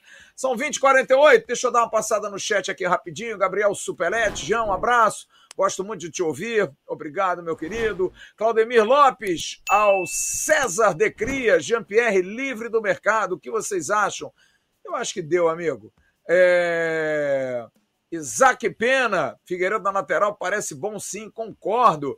Murílio, Maurílio Pinheiro, grande Flávio Dias, parabéns, obrigado, meu irmão, grande abraço. Gabriel Nogueira, cadê as fotos do CFT, Flávio? Olha, eu tô com dúvida se eu vou mostrar as fotos. Porque eu tô pensando o seguinte, aí a gente mostra as fotos, eu vejo as pessoas vão dizer que tá uma bagunça, que tá uma zona, que tá, em, tá, tá ruim, tá horroroso. Tá chato isso, cara. Na boa, tá muito chato.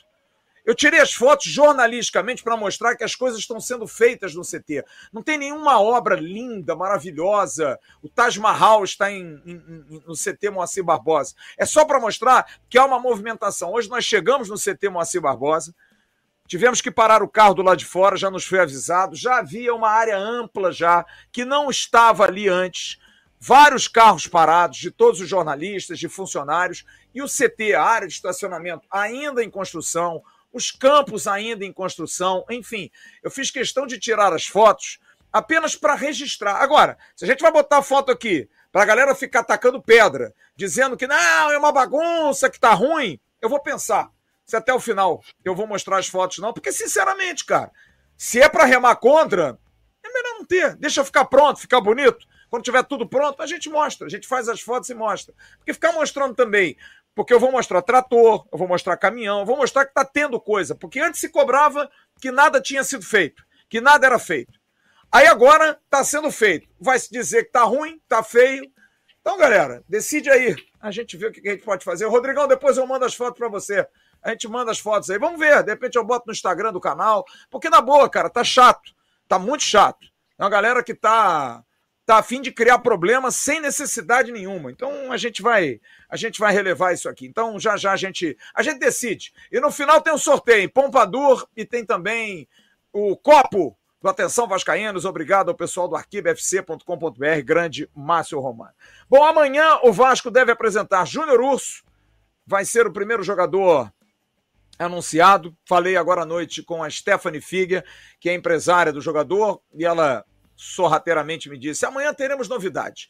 Então, se amanhã teremos novidades, eu já posso dizer aqui que o Júnior Russo vai ser anunciado amanhã como reforço do Vasco. Patrick de Luca, também, provavelmente amanhã vai ser anunciado como jogador do Vasco.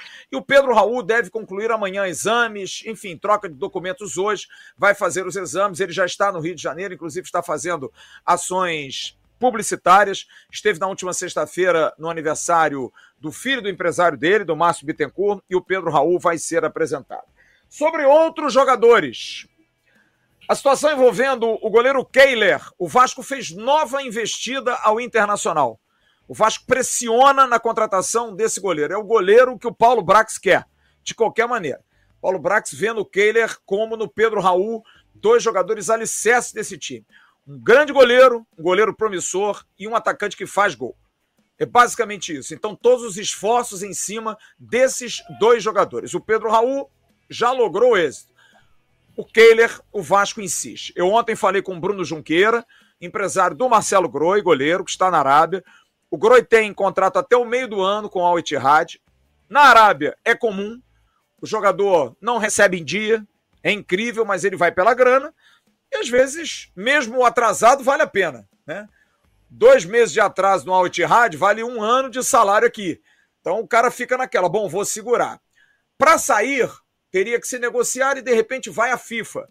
Só que quando você vai à FIFA, notifica o clube, os árabes têm 15 dias para resolver tudo. É uma dúvida. Que de repente eles podem, então tá, então vou pagar 15 dias aqui.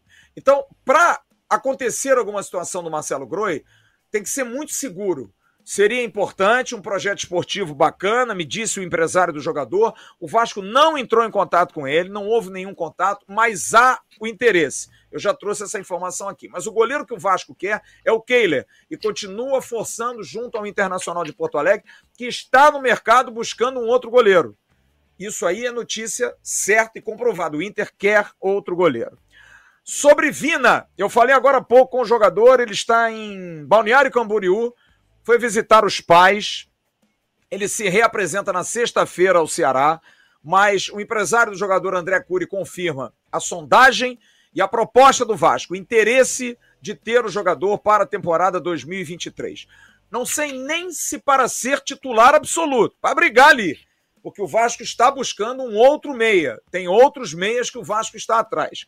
Mas o Vina é um jogador que está com um contrato até 2024 com o Ceará é um jogador que ganha um alto salário, teria que fazer uma adequação, porque ele perdeu prestígio, talvez até não ter um aumento, manter-se no salário.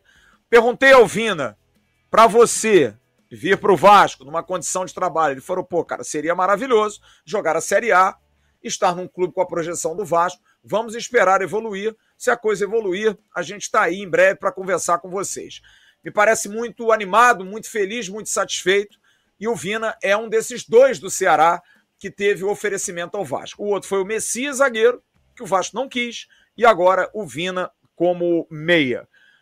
Outra posição que o Vasco está buscando, a lateral direita.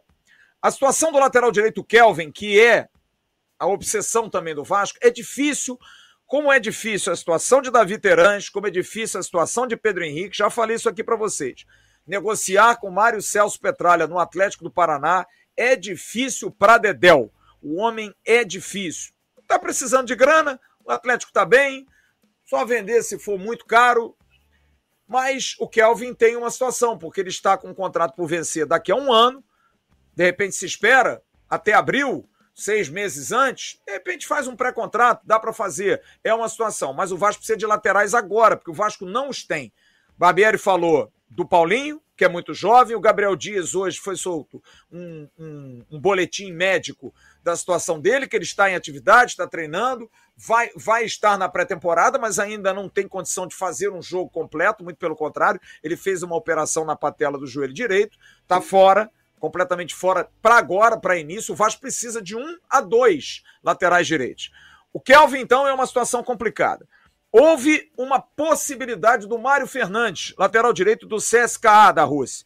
O jogador saiu da Rússia em maio, pediu para sair no meio da guerra, não estava legal, veio para o Brasil. Havia essa chance, mas o jogador preferiu ir para o Rio Grande do Sul. Ele deve estar assinando um contrato com o Inter de Porto Alegre, porque ele prefere o Rio Grande do Sul do que vir para o Rio de Janeiro. Questão salarial não seria problema para o Vasco, mas aí é uma vontade do atleta que a gente tem que respeitar. Ele jogou no Grêmio, saiu do Grêmio para jogar no exterior e quer voltar a Porto Alegre e pelo salário alto que ganha, o Internacional hoje tem mais condição.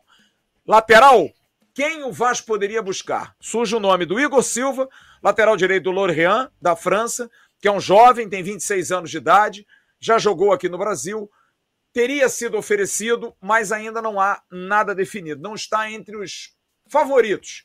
O Vasco quer contratar um lateral direito ou contratar dois laterais, sendo um direito titular e outro suplente de bom nível. A lateral esquerda vai se esperar um pouco, por conta de acreditar que o Paulo Vitor no Campeonato Carioca possa dar algum retorno. Se não der, em abril ele toca o barco dele, porque ele tem contrato até o meio do ano com o Vasco mas há uma possibilidade do Vasco buscar algum outro jogador para a posição nesse início de temporada. Mas as duas laterais são problemáticas. O Vasco precisa correr atrás. Sobre o atacante Diego Valois, meu amigo, é meu amigo agora, viu, Rodrigo Humberto? O presidente Andreas Facis, do Talheres, hoje mandou mensagem e já mudou o discurso. Porque eu perguntei a ele, presidente, alguma novidade? E ele me disse: não, nenhuma novidade mas continua aquele valor de 9 milhões por 70%, não posso falar. Isso a gente ajusta entre os clubes. Semana passada ele deixou bem claro para mim. Se não for por 9 milhões e 70%, não tira o jogador. Quer dizer, é negociante, amigo. Mete o preço lá em cima. Quem quiser pagar, o Vasco ofereceu e está confirmado 2 milhões de dólares pelo jogador. Pode aumentar um pouco, e olha, eu não duvido muito não, porque o jogador está fazendo pressão, o jogador já teve ano passado a promessa do presidente em liberá-lo, o presidente fez a mesma peça teatral e pediu 10 milhões e não apareceu ninguém, absolutamente ninguém. Esse ano ele está pedindo de novo alto, veio com o papo da Alemanha, não há nenhuma proposta da Alemanha, absolutamente nada, pelo menos por enquanto, pelo jogador. E a gente tem que ver, porque é um jogador de bom nível, tem 26 anos, jogador de uma seleção que não foi ao Mundial, então não está tão valorizado assim, e quer sair para se projetar. Tem negócio. Não acho que seja impossível, não, que o colombiano possa vir. E um outro jogador, que hoje eu conversei com o pai dele, de novo, Marcelo Viankovic, pai do Lianco, zagueiro. O empresário Frederico Moraes.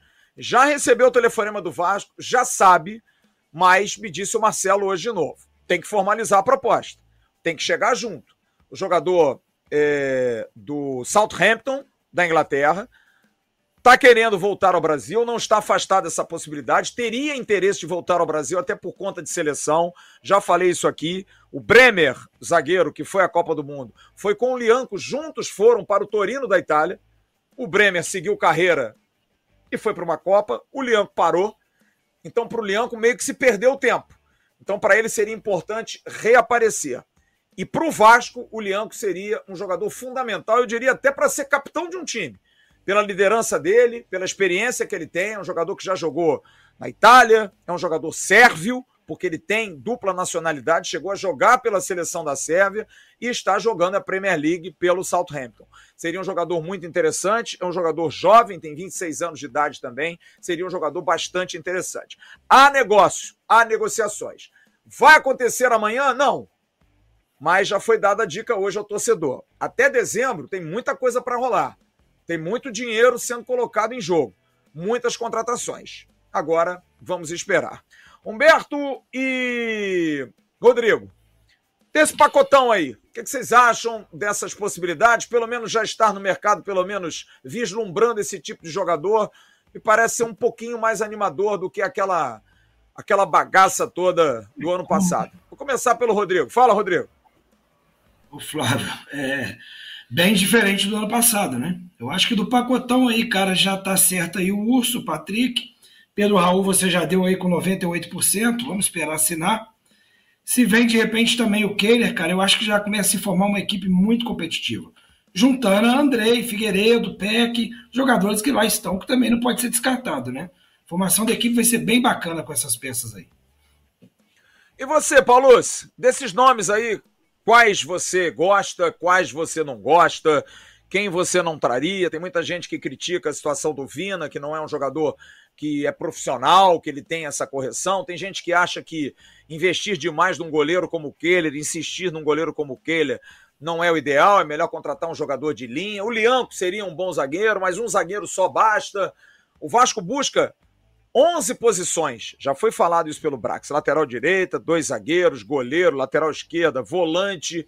O Patrick de Luca não vem ser, não vem para ser titular, meia, atacante de velocidade, está trazendo o Pedro Raul, mas de todos esses nomes aí, quais os nomes que você mais se entusiasma e quais os que você menos se entusiasma, Paulo? É, já quase que virou um clichê, né, Flávio? Falar que as coisas melhoraram em relação às contratações, né? É, em vista dos nomes que vinham sendo anunciados aí na troca de um ano para o outro, isso aí é, é nítido e notório que melhoraram, né? Dos, vamos falar do, dos pelo menos é, é, especulados, tá? Eu acho sim que o Vina é um bom jogador e você frisou bem se, se é para ser titular ou não, não se sabe. Vai depender, obviamente, do, da planificação do jogo e tática do Barbieri, mas é sim um bom jogador para a composição de elenco, sim, para estar no grupo. É, em relação ao goleiro Kehler também, é, se, o, você já noticiou algumas vezes que o Vasco tem como plano B, plano B não, né? Mas assim, tem algum, algumas opções, caso o Inter bata pé e não, não aceite o, o jogador, né, o goleiro. Eu acho que tem que se confiar naquilo que está sendo feito, né, o Vasco, para vir a carga e insistir com a contratação do goleiro, é porque vê potencial, inclusive, de, de, de valorização futura, né? É, então, eu estou bem curioso para ver o, o Kehler também. Confesso que comprei algumas partidas em relação internacional. É um excelente goleiro, jovem também. É, em relação ao Kelvin na lateral também seria um baita reforço, ótimo jogador, tá? Muito bom mesmo. Mas como você falou, é, quando a gente coloca Atlético Paranaense na jogada, a gente sabe que é difícil, porque esse cara aí, o presidente do Atlético, realmente é, ele tem um perfil muito rígido de negociações, tá? Então não, não creio muito, é uma opinião minha, tá? Carne de pescoço. Vem, é, que não. O, o, o jogador. Se falar Atlético Paranaense, é difícil. É, então não creio muito na contratação do Kelvin, não. Tá? E eu vou falar dos, dos, entre aspas, certos aí, até agora, foi o que o Jean falou.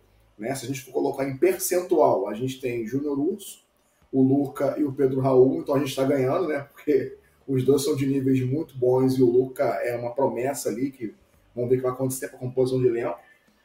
Então eu tô gostando, cara. Tô gostando, tô sentindo muita firmeza. E foi o que o Rodrigão falou aí também, cara.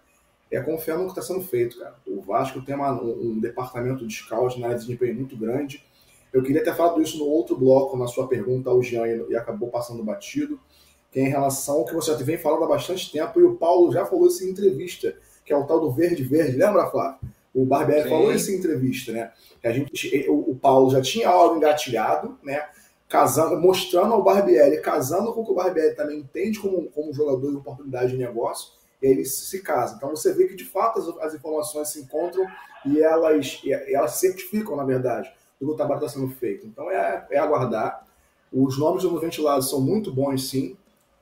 E eu tenho certeza aí que desses que você anunciou, vamos supor, que fechou, o que o Rodrigão falou, um baita time aí para ser bem competitivo e já agregar com os que já estão lá. Tá bom?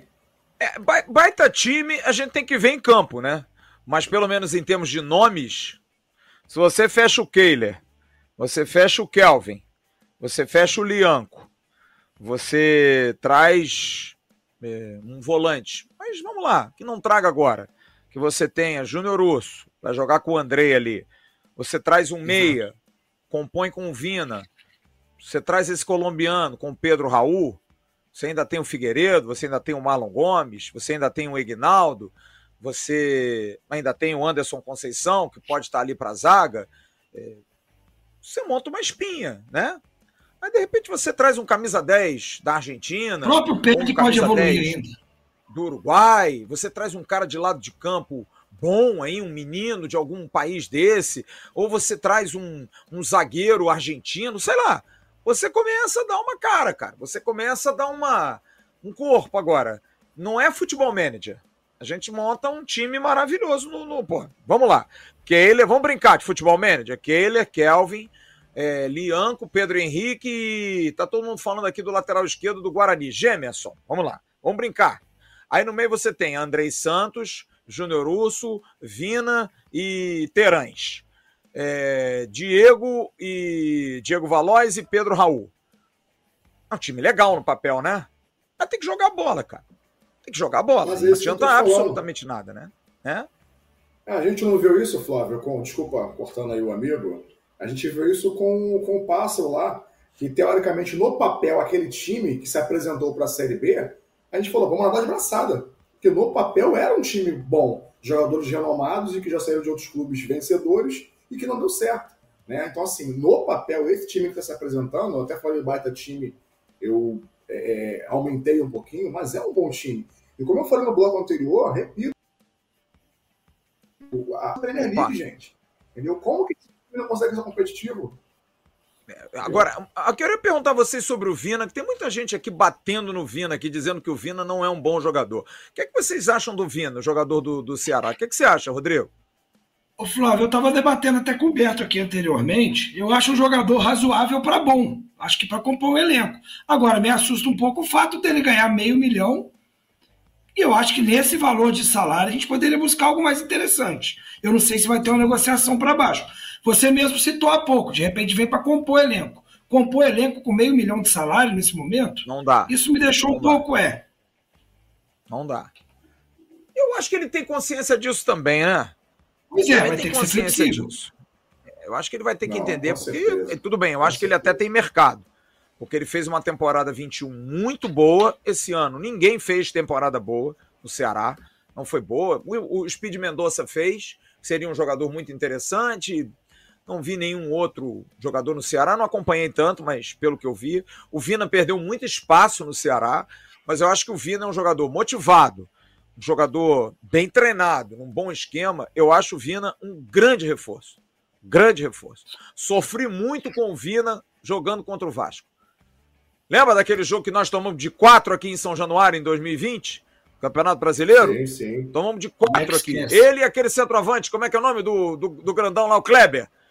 Deitaram e enrolaram em cima do Vasco aqui. Deitaram e enrolaram. Eu acho que a ressalva, eu acho que a ressalva no chat, Flávio, em relação ao que o Rodrigão tá falando, tá? Talvez não seja nem o nome, tá? Mas pelo fato de estar no viés de baixa aí com o time rebaixado e continuar com 500 mil de salário, talvez esse seja a ressalva aí do, do, do, Não, sem pessoal do dúvida. torcedor. Mas eu vejo gente Se não tivesse o falado Keno, a por notícia exemplo. do salário, se falasse só que o Vina estava vindo, de repente a gente ia estar mais satisfeito. Quando se falou vejo, que é meio exemplo- milhão de salário, Mas a galera, por exemplo, está aqui defendendo que o Fluminense, porque o dos outros é sempre melhor. Eu acho que o Fluminense contratou muito mal se contratou o Guga e o Keno.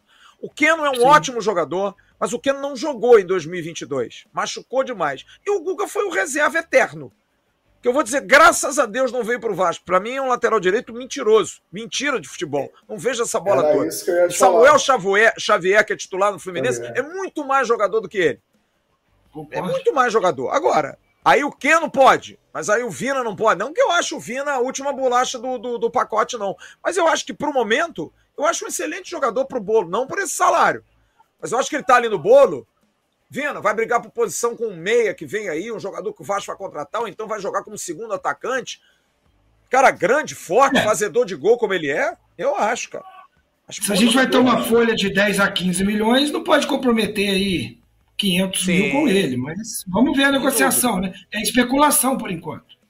Sem dúvida alguma. Tem muita gente perguntando aqui no chat, como o Lauro Fabri e o Alex Teixeira. Cara, o Alex Teixeira não respondeu até agora. O Vasco fez o papel dele, o Vasco fez é, a proposta para o jogador, mas ele não respondeu. Acho que dificilmente ele vai responder. Se tivesse que responder, já tinha respondido.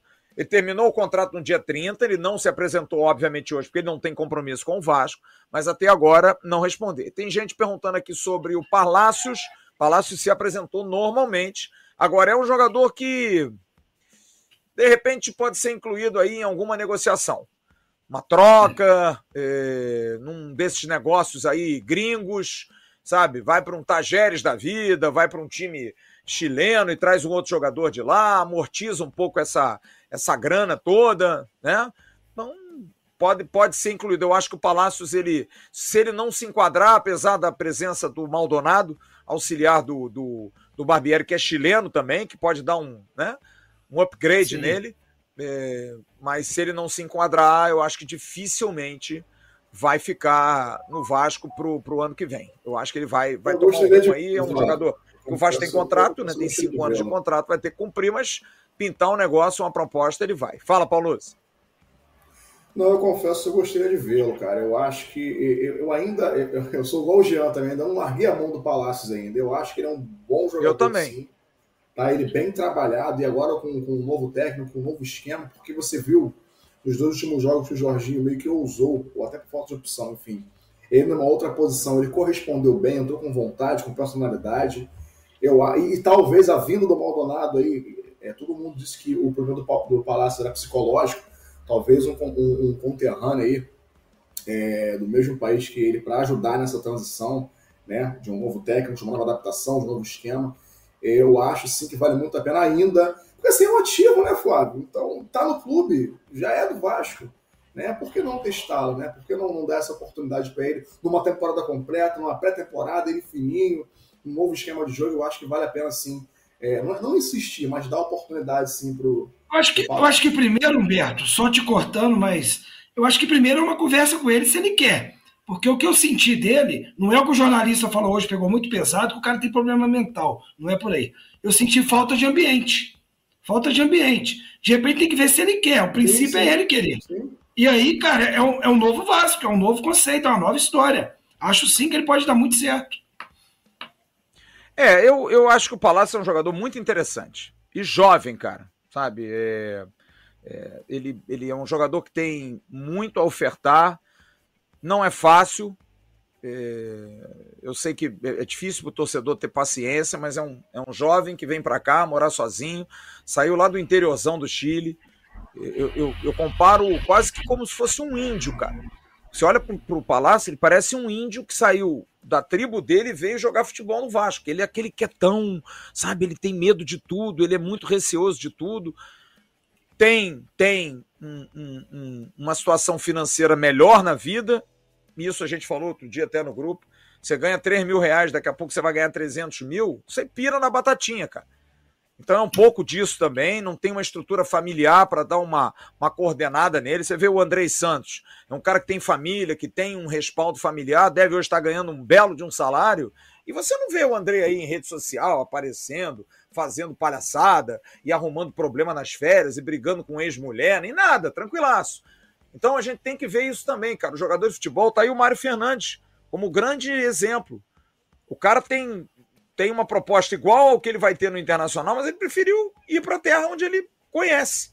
Tem essas implicações. O Alex Teixeira, por exemplo, é uma situação. O Alex Teixeira, ele está tá querendo ficar, mas a mulher dele não está querendo muito ficar no Rio de Janeiro. Então não é só faz a proposta e vem. Nem tem várias coisas, várias situações. Enfim, a gente tem que entender isso.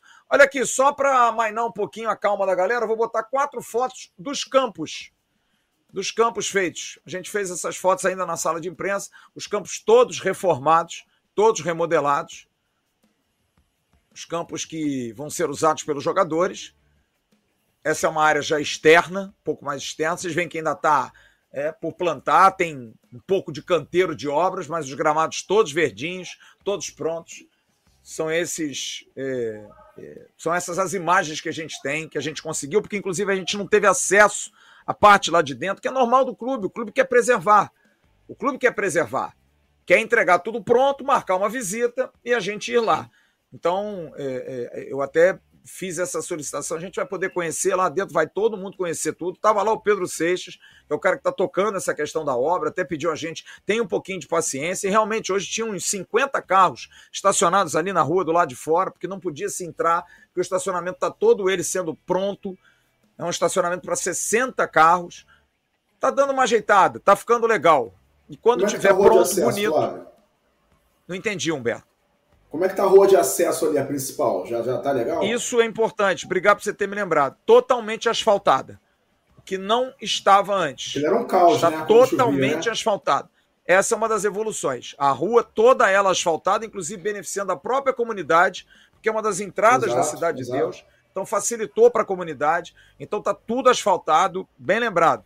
Tá tudo pronto, até para você entrar, a meia pista estava tava, é, interrompida porque estavam fazendo uma obra ali para colocar canteiro, colocar é, é, é, saneamento básico, esgoto, porque não há, é uma região pobre. Então, isso está sendo feito pelas obras do CT, está se fazendo o entorno Fiquei sabendo é, que viável. iluminação também, Flávio. Iluminação Sim, também fiquei sim. sabendo. Postes, Também. a iluminação do local à noite, inclusive, que era ruim. Exatamente. Então, está Então, sendo Flávio, isso tudo, a obra, né? isso, isso tudo vai dar conversa que a prefeitura ainda ia liberar alguns documentos para passar a concessão de fato. O Paulo Brax falou isso. Será que a coisa então já ganhou uma proporção melhor? Você está arrumando Já. um entorno? Já, já. Já a questão da prefeitura, a questão da prefeitura do terreno ali não é complicada, Rodrigo, porque é um terreno da prefeitura. O prefeito é Vasco, é, foi a prefeitura que cedeu o terreno, então tem, é, é uma situação muito mais fácil do que o CT de Caxias. Porque o CT de Caxias é concessão é, é, federal. Tem ali uma, uma, uma, uma- uma ingerência outra. É uma coisa mais trabalhosa. O caso do CT do profissional ali na Cidade de Deus é algo muito mais tranquilo, que já já vai sair e aí vai se ter o investimento normal e prometido pelo contrato e a gente vai co- cobrar isso aqui com certeza. Gente, 21 e 16, bom, a gente está aí na expectativa para trazer as informações. É, só para concluir, eu hoje fiz questão também de mandar uma mensagem para o Luiz Melo, o CEO da SAF. Falei com o Felipe, que é o diretor executivo da área de comunicação lá no CT, sobre a questão do contrato de televisão. É, hoje foi divulgada uma notícia de que a federação teria liberado a empresa que faz a intermediação dos contratos de televisão para negociar com todos os clubes, excluindo Botafogo e Vasco, caso eles não queiram ser incluídos. O Vasco não recebeu nenhuma informação a respeito disso oficial, então não se manifestou. Porém, não está afastada a possibilidade do Vasco usar a lei do mandante, do Vasco transmitir os seus próprios jogos ou então negociar, por exemplo, com a TV Globo. O Vasco teria aí de sete a oito jogos, indo para semifinal e final. Senta-se com a TV Globo, discute-se diretamente a transmissão dos jogos do Vasco com a TV Globo. Seria uma alternativa que, sinceramente, acho a mais viável.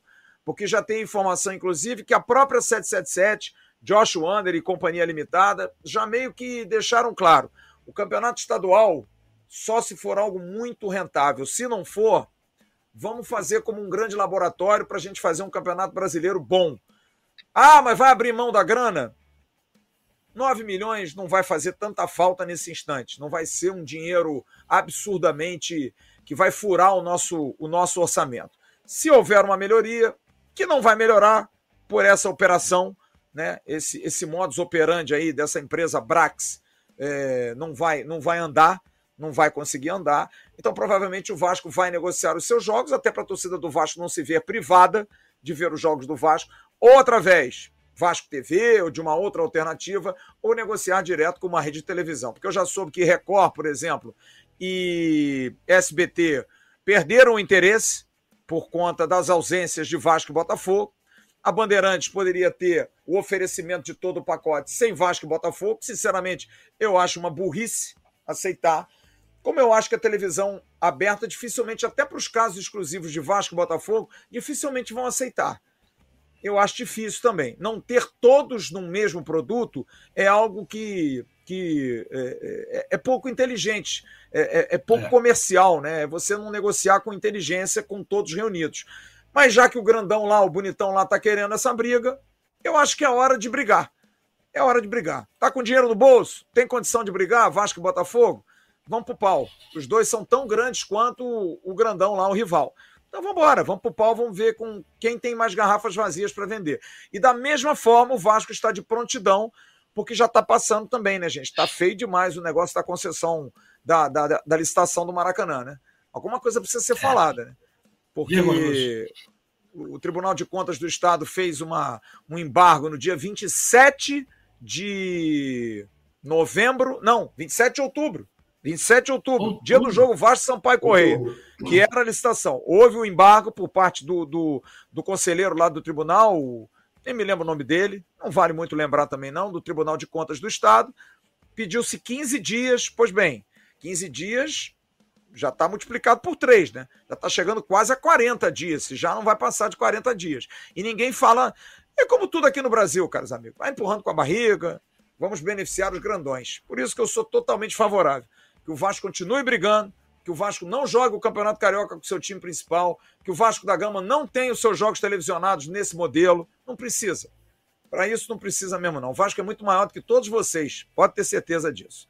Humberto, querido, deu seu boa noite, mas agora a gente vai fazer o um sorteio, viu? Agora eu vou fechar o chat, o chat só para os membros, para a gente fazer o sorteio. E quem ganhar o, o cupom da Pompadour vai ganhar também o copo. Eu não sei se o Igor tem aí, Igor, você tem aí o cupomzinho da Pompadour? Se você tiver, bota no ar, não tem não, né? Não, então deixa. É o cupom de 50 reais, você vai a até a Pompadour. Também, claro. Todo mundo, é só entrar no chat aí é só, ah, é só escrever. Aqui, é, é, só, na verdade, é só botar no chat exclamação pompador. E você vai ganhar o voucher de 50. Agora, tem que ser do Rio, gente. Você não for do Rio de Janeiro, como é que você vai buscar? Tem que ir lá, 50 reais para você gastar. Comprei hoje lá um belo de um perfume pro, pro, de presente de, de Natal, perfume com preço baixo, 50 reais de desconto, e você ganha um belo copo. Se quiser botar o copo aí também para a galera ver, agradecendo ao querido eh, Márcio Romano, grande Márcio Romano, do arquibfc.com.br, um copo exclusivo do canal Atenção Vascaíno, você tomar o seu refrigerante, tomar a sua cerveja, coloca lá, exclamação Pompador, e cinco membros serão sorteados. Agora, o ideal é ser do Rio, é ser do Rio para aproveitar, o, no caso do Rodrigo é Juiz de Fora, e de repente dá para alguém aqui no Rio, sei lá. Ou então, não vai ganhar o Pompador, mas ganha um copo. E aí, vamos lá. Vamos fazer os cinco sorteios, mas eu queria primeiro que vocês se despedissem para a gente depois fazer o sorteio. Rodrigão, um grande abraço, obrigado aí pela presença sempre. Espero que tenha gostado. Foi um ótimo papo, né? Boa, show de bola, Flávio. Eu vou ser breve aqui nos abraços. Primeiro para nossa amiga Daniele, né, que perdeu a mãe ontem. Está ainda no momento de receber o conforto e carinho da torcida aí. Muito bonita a ação no grupo, tá, Flávio? Tá de parabéns todo mundo aí. A gente, mais uma vez, a gente mostrou que é uma família, né? Abraço aqui para o Cláudio para Maria Helena, de Vista Alegre, Minas Gerais. Meu amigo Daniel Cedrola, que se encontra hospitalizado, é coisa à toa, mais um, dois dias vai estar em casa, grande Vascaíno. É, e o grupo aqui da pelada, aqui do Clube Cascatinho, Juiz de Fora, que é o Panela da, da Panela, então é o Panelaço. Abraço de hoje é para essa turma aí. Ah, não, Luiz Amadeu e Macarrão que tiveram aqui comigo hoje, Flávio. Vieram almoçar em Juiz de Fora. E ainda pagaram meu Beleza, almoço, acredita? Ainda pagaram Beleza. meu almoço, rapaz. Abração para eles. Olha aqui, Humberto, antes de você mandar seus abraços, o Vasco acaba de divulgar uma nota. Governador Cláudio Castro recebe diretores do Vasco e promete processo justo na concessão do Maracanã. A democratização da concessão de uso do Maracanã e a insatisfação do Vasco com a forma como foi renovada a permissão temporária de uso do estádio voltaram a receber atenção nesta segunda-feira. Em reunião realizada no Palácio Guanabara, sede do governo fluminense, o CEO do Vasco, Luiz Melo, e o diretor-geral da 777 Partners, Juan Cinegas, Juan Cinegas está no Brasil, e o primeiro VP do Clube de Regatas Vasco da Gama, Carlos Roberto Osório, foram recebidos pelo governador Cláudio Castro e o secretário da Casa Civil, Nicola Missione, para tratar do assunto. O saldo foi positivo, uma vez que o governador, além de compartilhar da visão democrática da diretoria vascaína, também entende que o Vasco, como qualquer outra equipe, deve jogar no principal palco do futebol mundial, assim como fez em boa parte de sua história. Fomos muito bem recebidos pelo governador Cláudio Castro. Ele nos disse que espera que o processo de concessão aconteça em breve, talvez em janeiro, mas que se existir a necessidade de nova prorrogação da sessão de uso do termo que vence em março, o Vasco será chamado para a mesa de negociação. Nos garantiu também que será um processo justo e que todas as partes podem contribuir, afirmou Luiz Melo. O encontro era solicitado pela direção Cruz Maltina desde meados de outubro, quando a sessão do Maracanã terminou, mas acabou prorrogada por seis meses sem que a proposta formulada pelos vascaínos fosse considerada. Fiel à sua história e princípios, o Vasco entende que o atual modelo de concessão de um patrimônio público da população deve ser administrado para atender a todos e não apenas a um determinado interesse. Para isso, o Vasco uniu-se a duas potências do mercado, a W Torre, responsável pela administração do Allianz Parque, e a Legends, referência mundial na gestão de arenas, e forma hoje o grupo mais capacitado e um dos melhores do mundo para administrar o Maracanã. Ninguém consegue reunir o nível de capacidade, competência e experiência que o Vasco reuniu para formar esse grupo e desenvolver essa proposta. Temos certeza de que o governo do estado, como responsável pelo Maracanã, analisará com o devido carinho nossas propostas, afirmou Melo. É isso aí. Pressão nos caras. E que esses caras não fiquem de papinho, porque da última vez o pessoal do Vasco foi lá e já tinha já a concessão resolvida. Fizeram os caras de bobo. Esse senhor aí, o Missione, Missione, lá o, o secretário da Casa Civil, já sabia da concessão provisória renovada para Flamengo e Fluminense. E recebeu os caras do Vasco contando história, contando lorota. Como eu não gosto de político, não gosto de político no Vasco e não gosto de político, política partidária, eu não confio em nenhum desses caras. Absolutamente. Ainda mais nesse governador, que é um governador que foi lá vestir a camisa do rival para comemorar título. Pode fazer o que você quiser, mas guarda um pouquinho da vergonha, governador. O senhor representa todos os cidadãos do Rio de Janeiro, que não são só torcedores do Flamengo. Tem muita gente que torce pro Fluminense, tem muita gente que torce pro Botafogo e tem gente para burro, milhões que torcem pelo Vasco. Só deveria respeitar mais, que o que vocês fizeram com a concessão provisória foi uma pouca vergonha, pouca vergonha, protecionismo, protecionismo a um clube que não merece protecionismo, que é um clube que coloca as massas de lado, que essa história de que é clube do povo, aqui para vocês, ó. Vocês são tudo menos do povo. Vocês não gostam do povo. Vídeo que falou a primeira dama, né? Que não gosta de nordestino, né? O Vasco gosta de todos, governador. Gosta de todos. Faça ser justo. A gente nunca pediu vantagem na nossa vida, na nossa história. A gente só pede justiça, que as coisas sejam feitas justas. Agora é uma burrice, e eu, como cidadão do Rio de Janeiro, me revolto, que é uma burrice você ter dois, players gigantescos, como a W Torre, como a Legends, e por conta de protecionismo, por conta de, de partidarismo pequeno, de ajustes, de ingressos, de benesses, de viagens para acompanhar o time querido para onde ele vai, vocês fazem a concessão para os caras. Porque só pode ser isso, gente.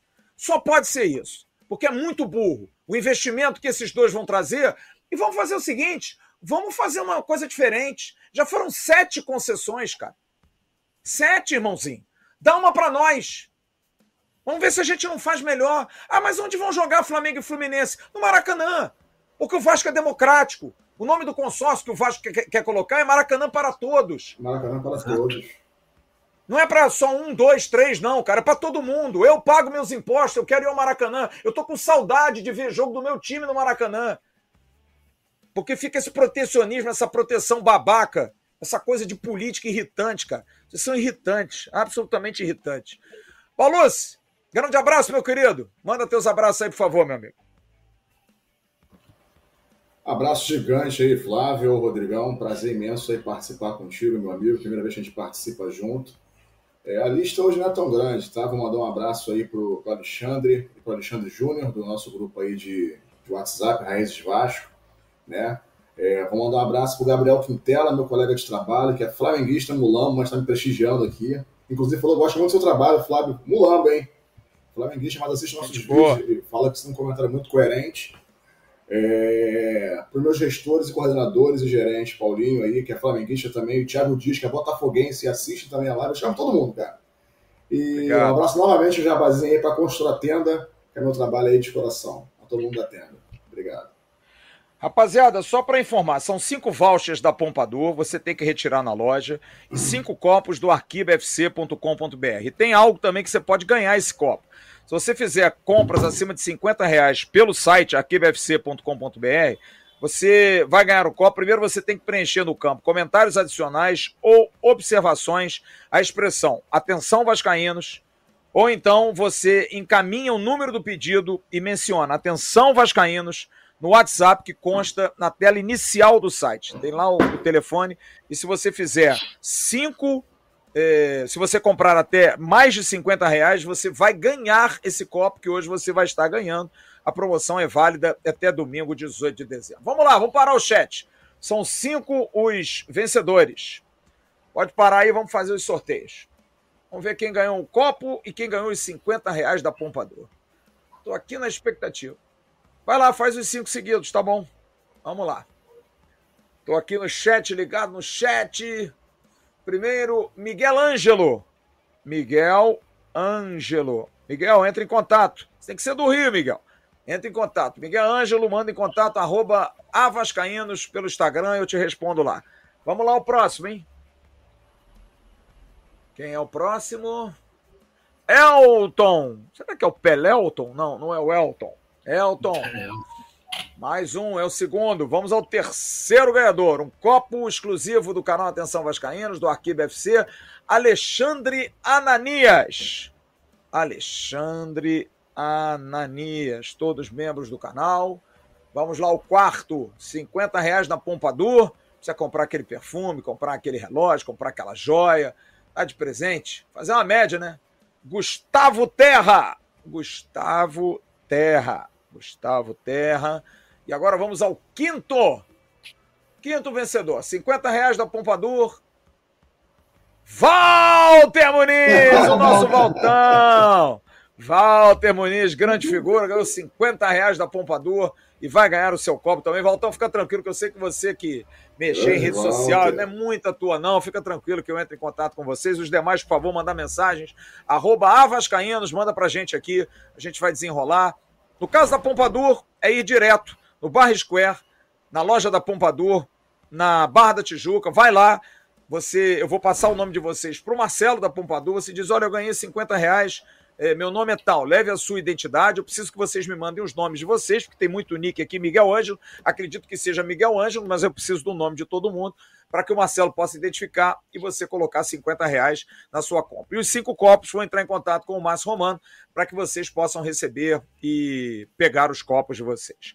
São 21 e 32 Estamos encerrando a nossa tradicional live de segunda-feira. Amanhã de manhã tem o Acorda Vascaíno no canal Ave Mais. De manhã cedo tem o Bom Dia Gigante. E à noite a gente tá com o News aqui para trazer mais informações. O Vasco aí buscando jogadores, buscando reforços e a gente buscando notícia, né? Duro, meu amigo. Pensa que é fácil? Fácil não é. Só é gostoso. Mas tudo tranquilo. Rodrigão, um abraço. Humberto, um abraço. Fiquem com Deus. Igor Silva, top. Obrigado aí pela pela, pelos bastidores, pela sustentação. Fique com Deus, um grande abraço. Tchau, turma. Valeu.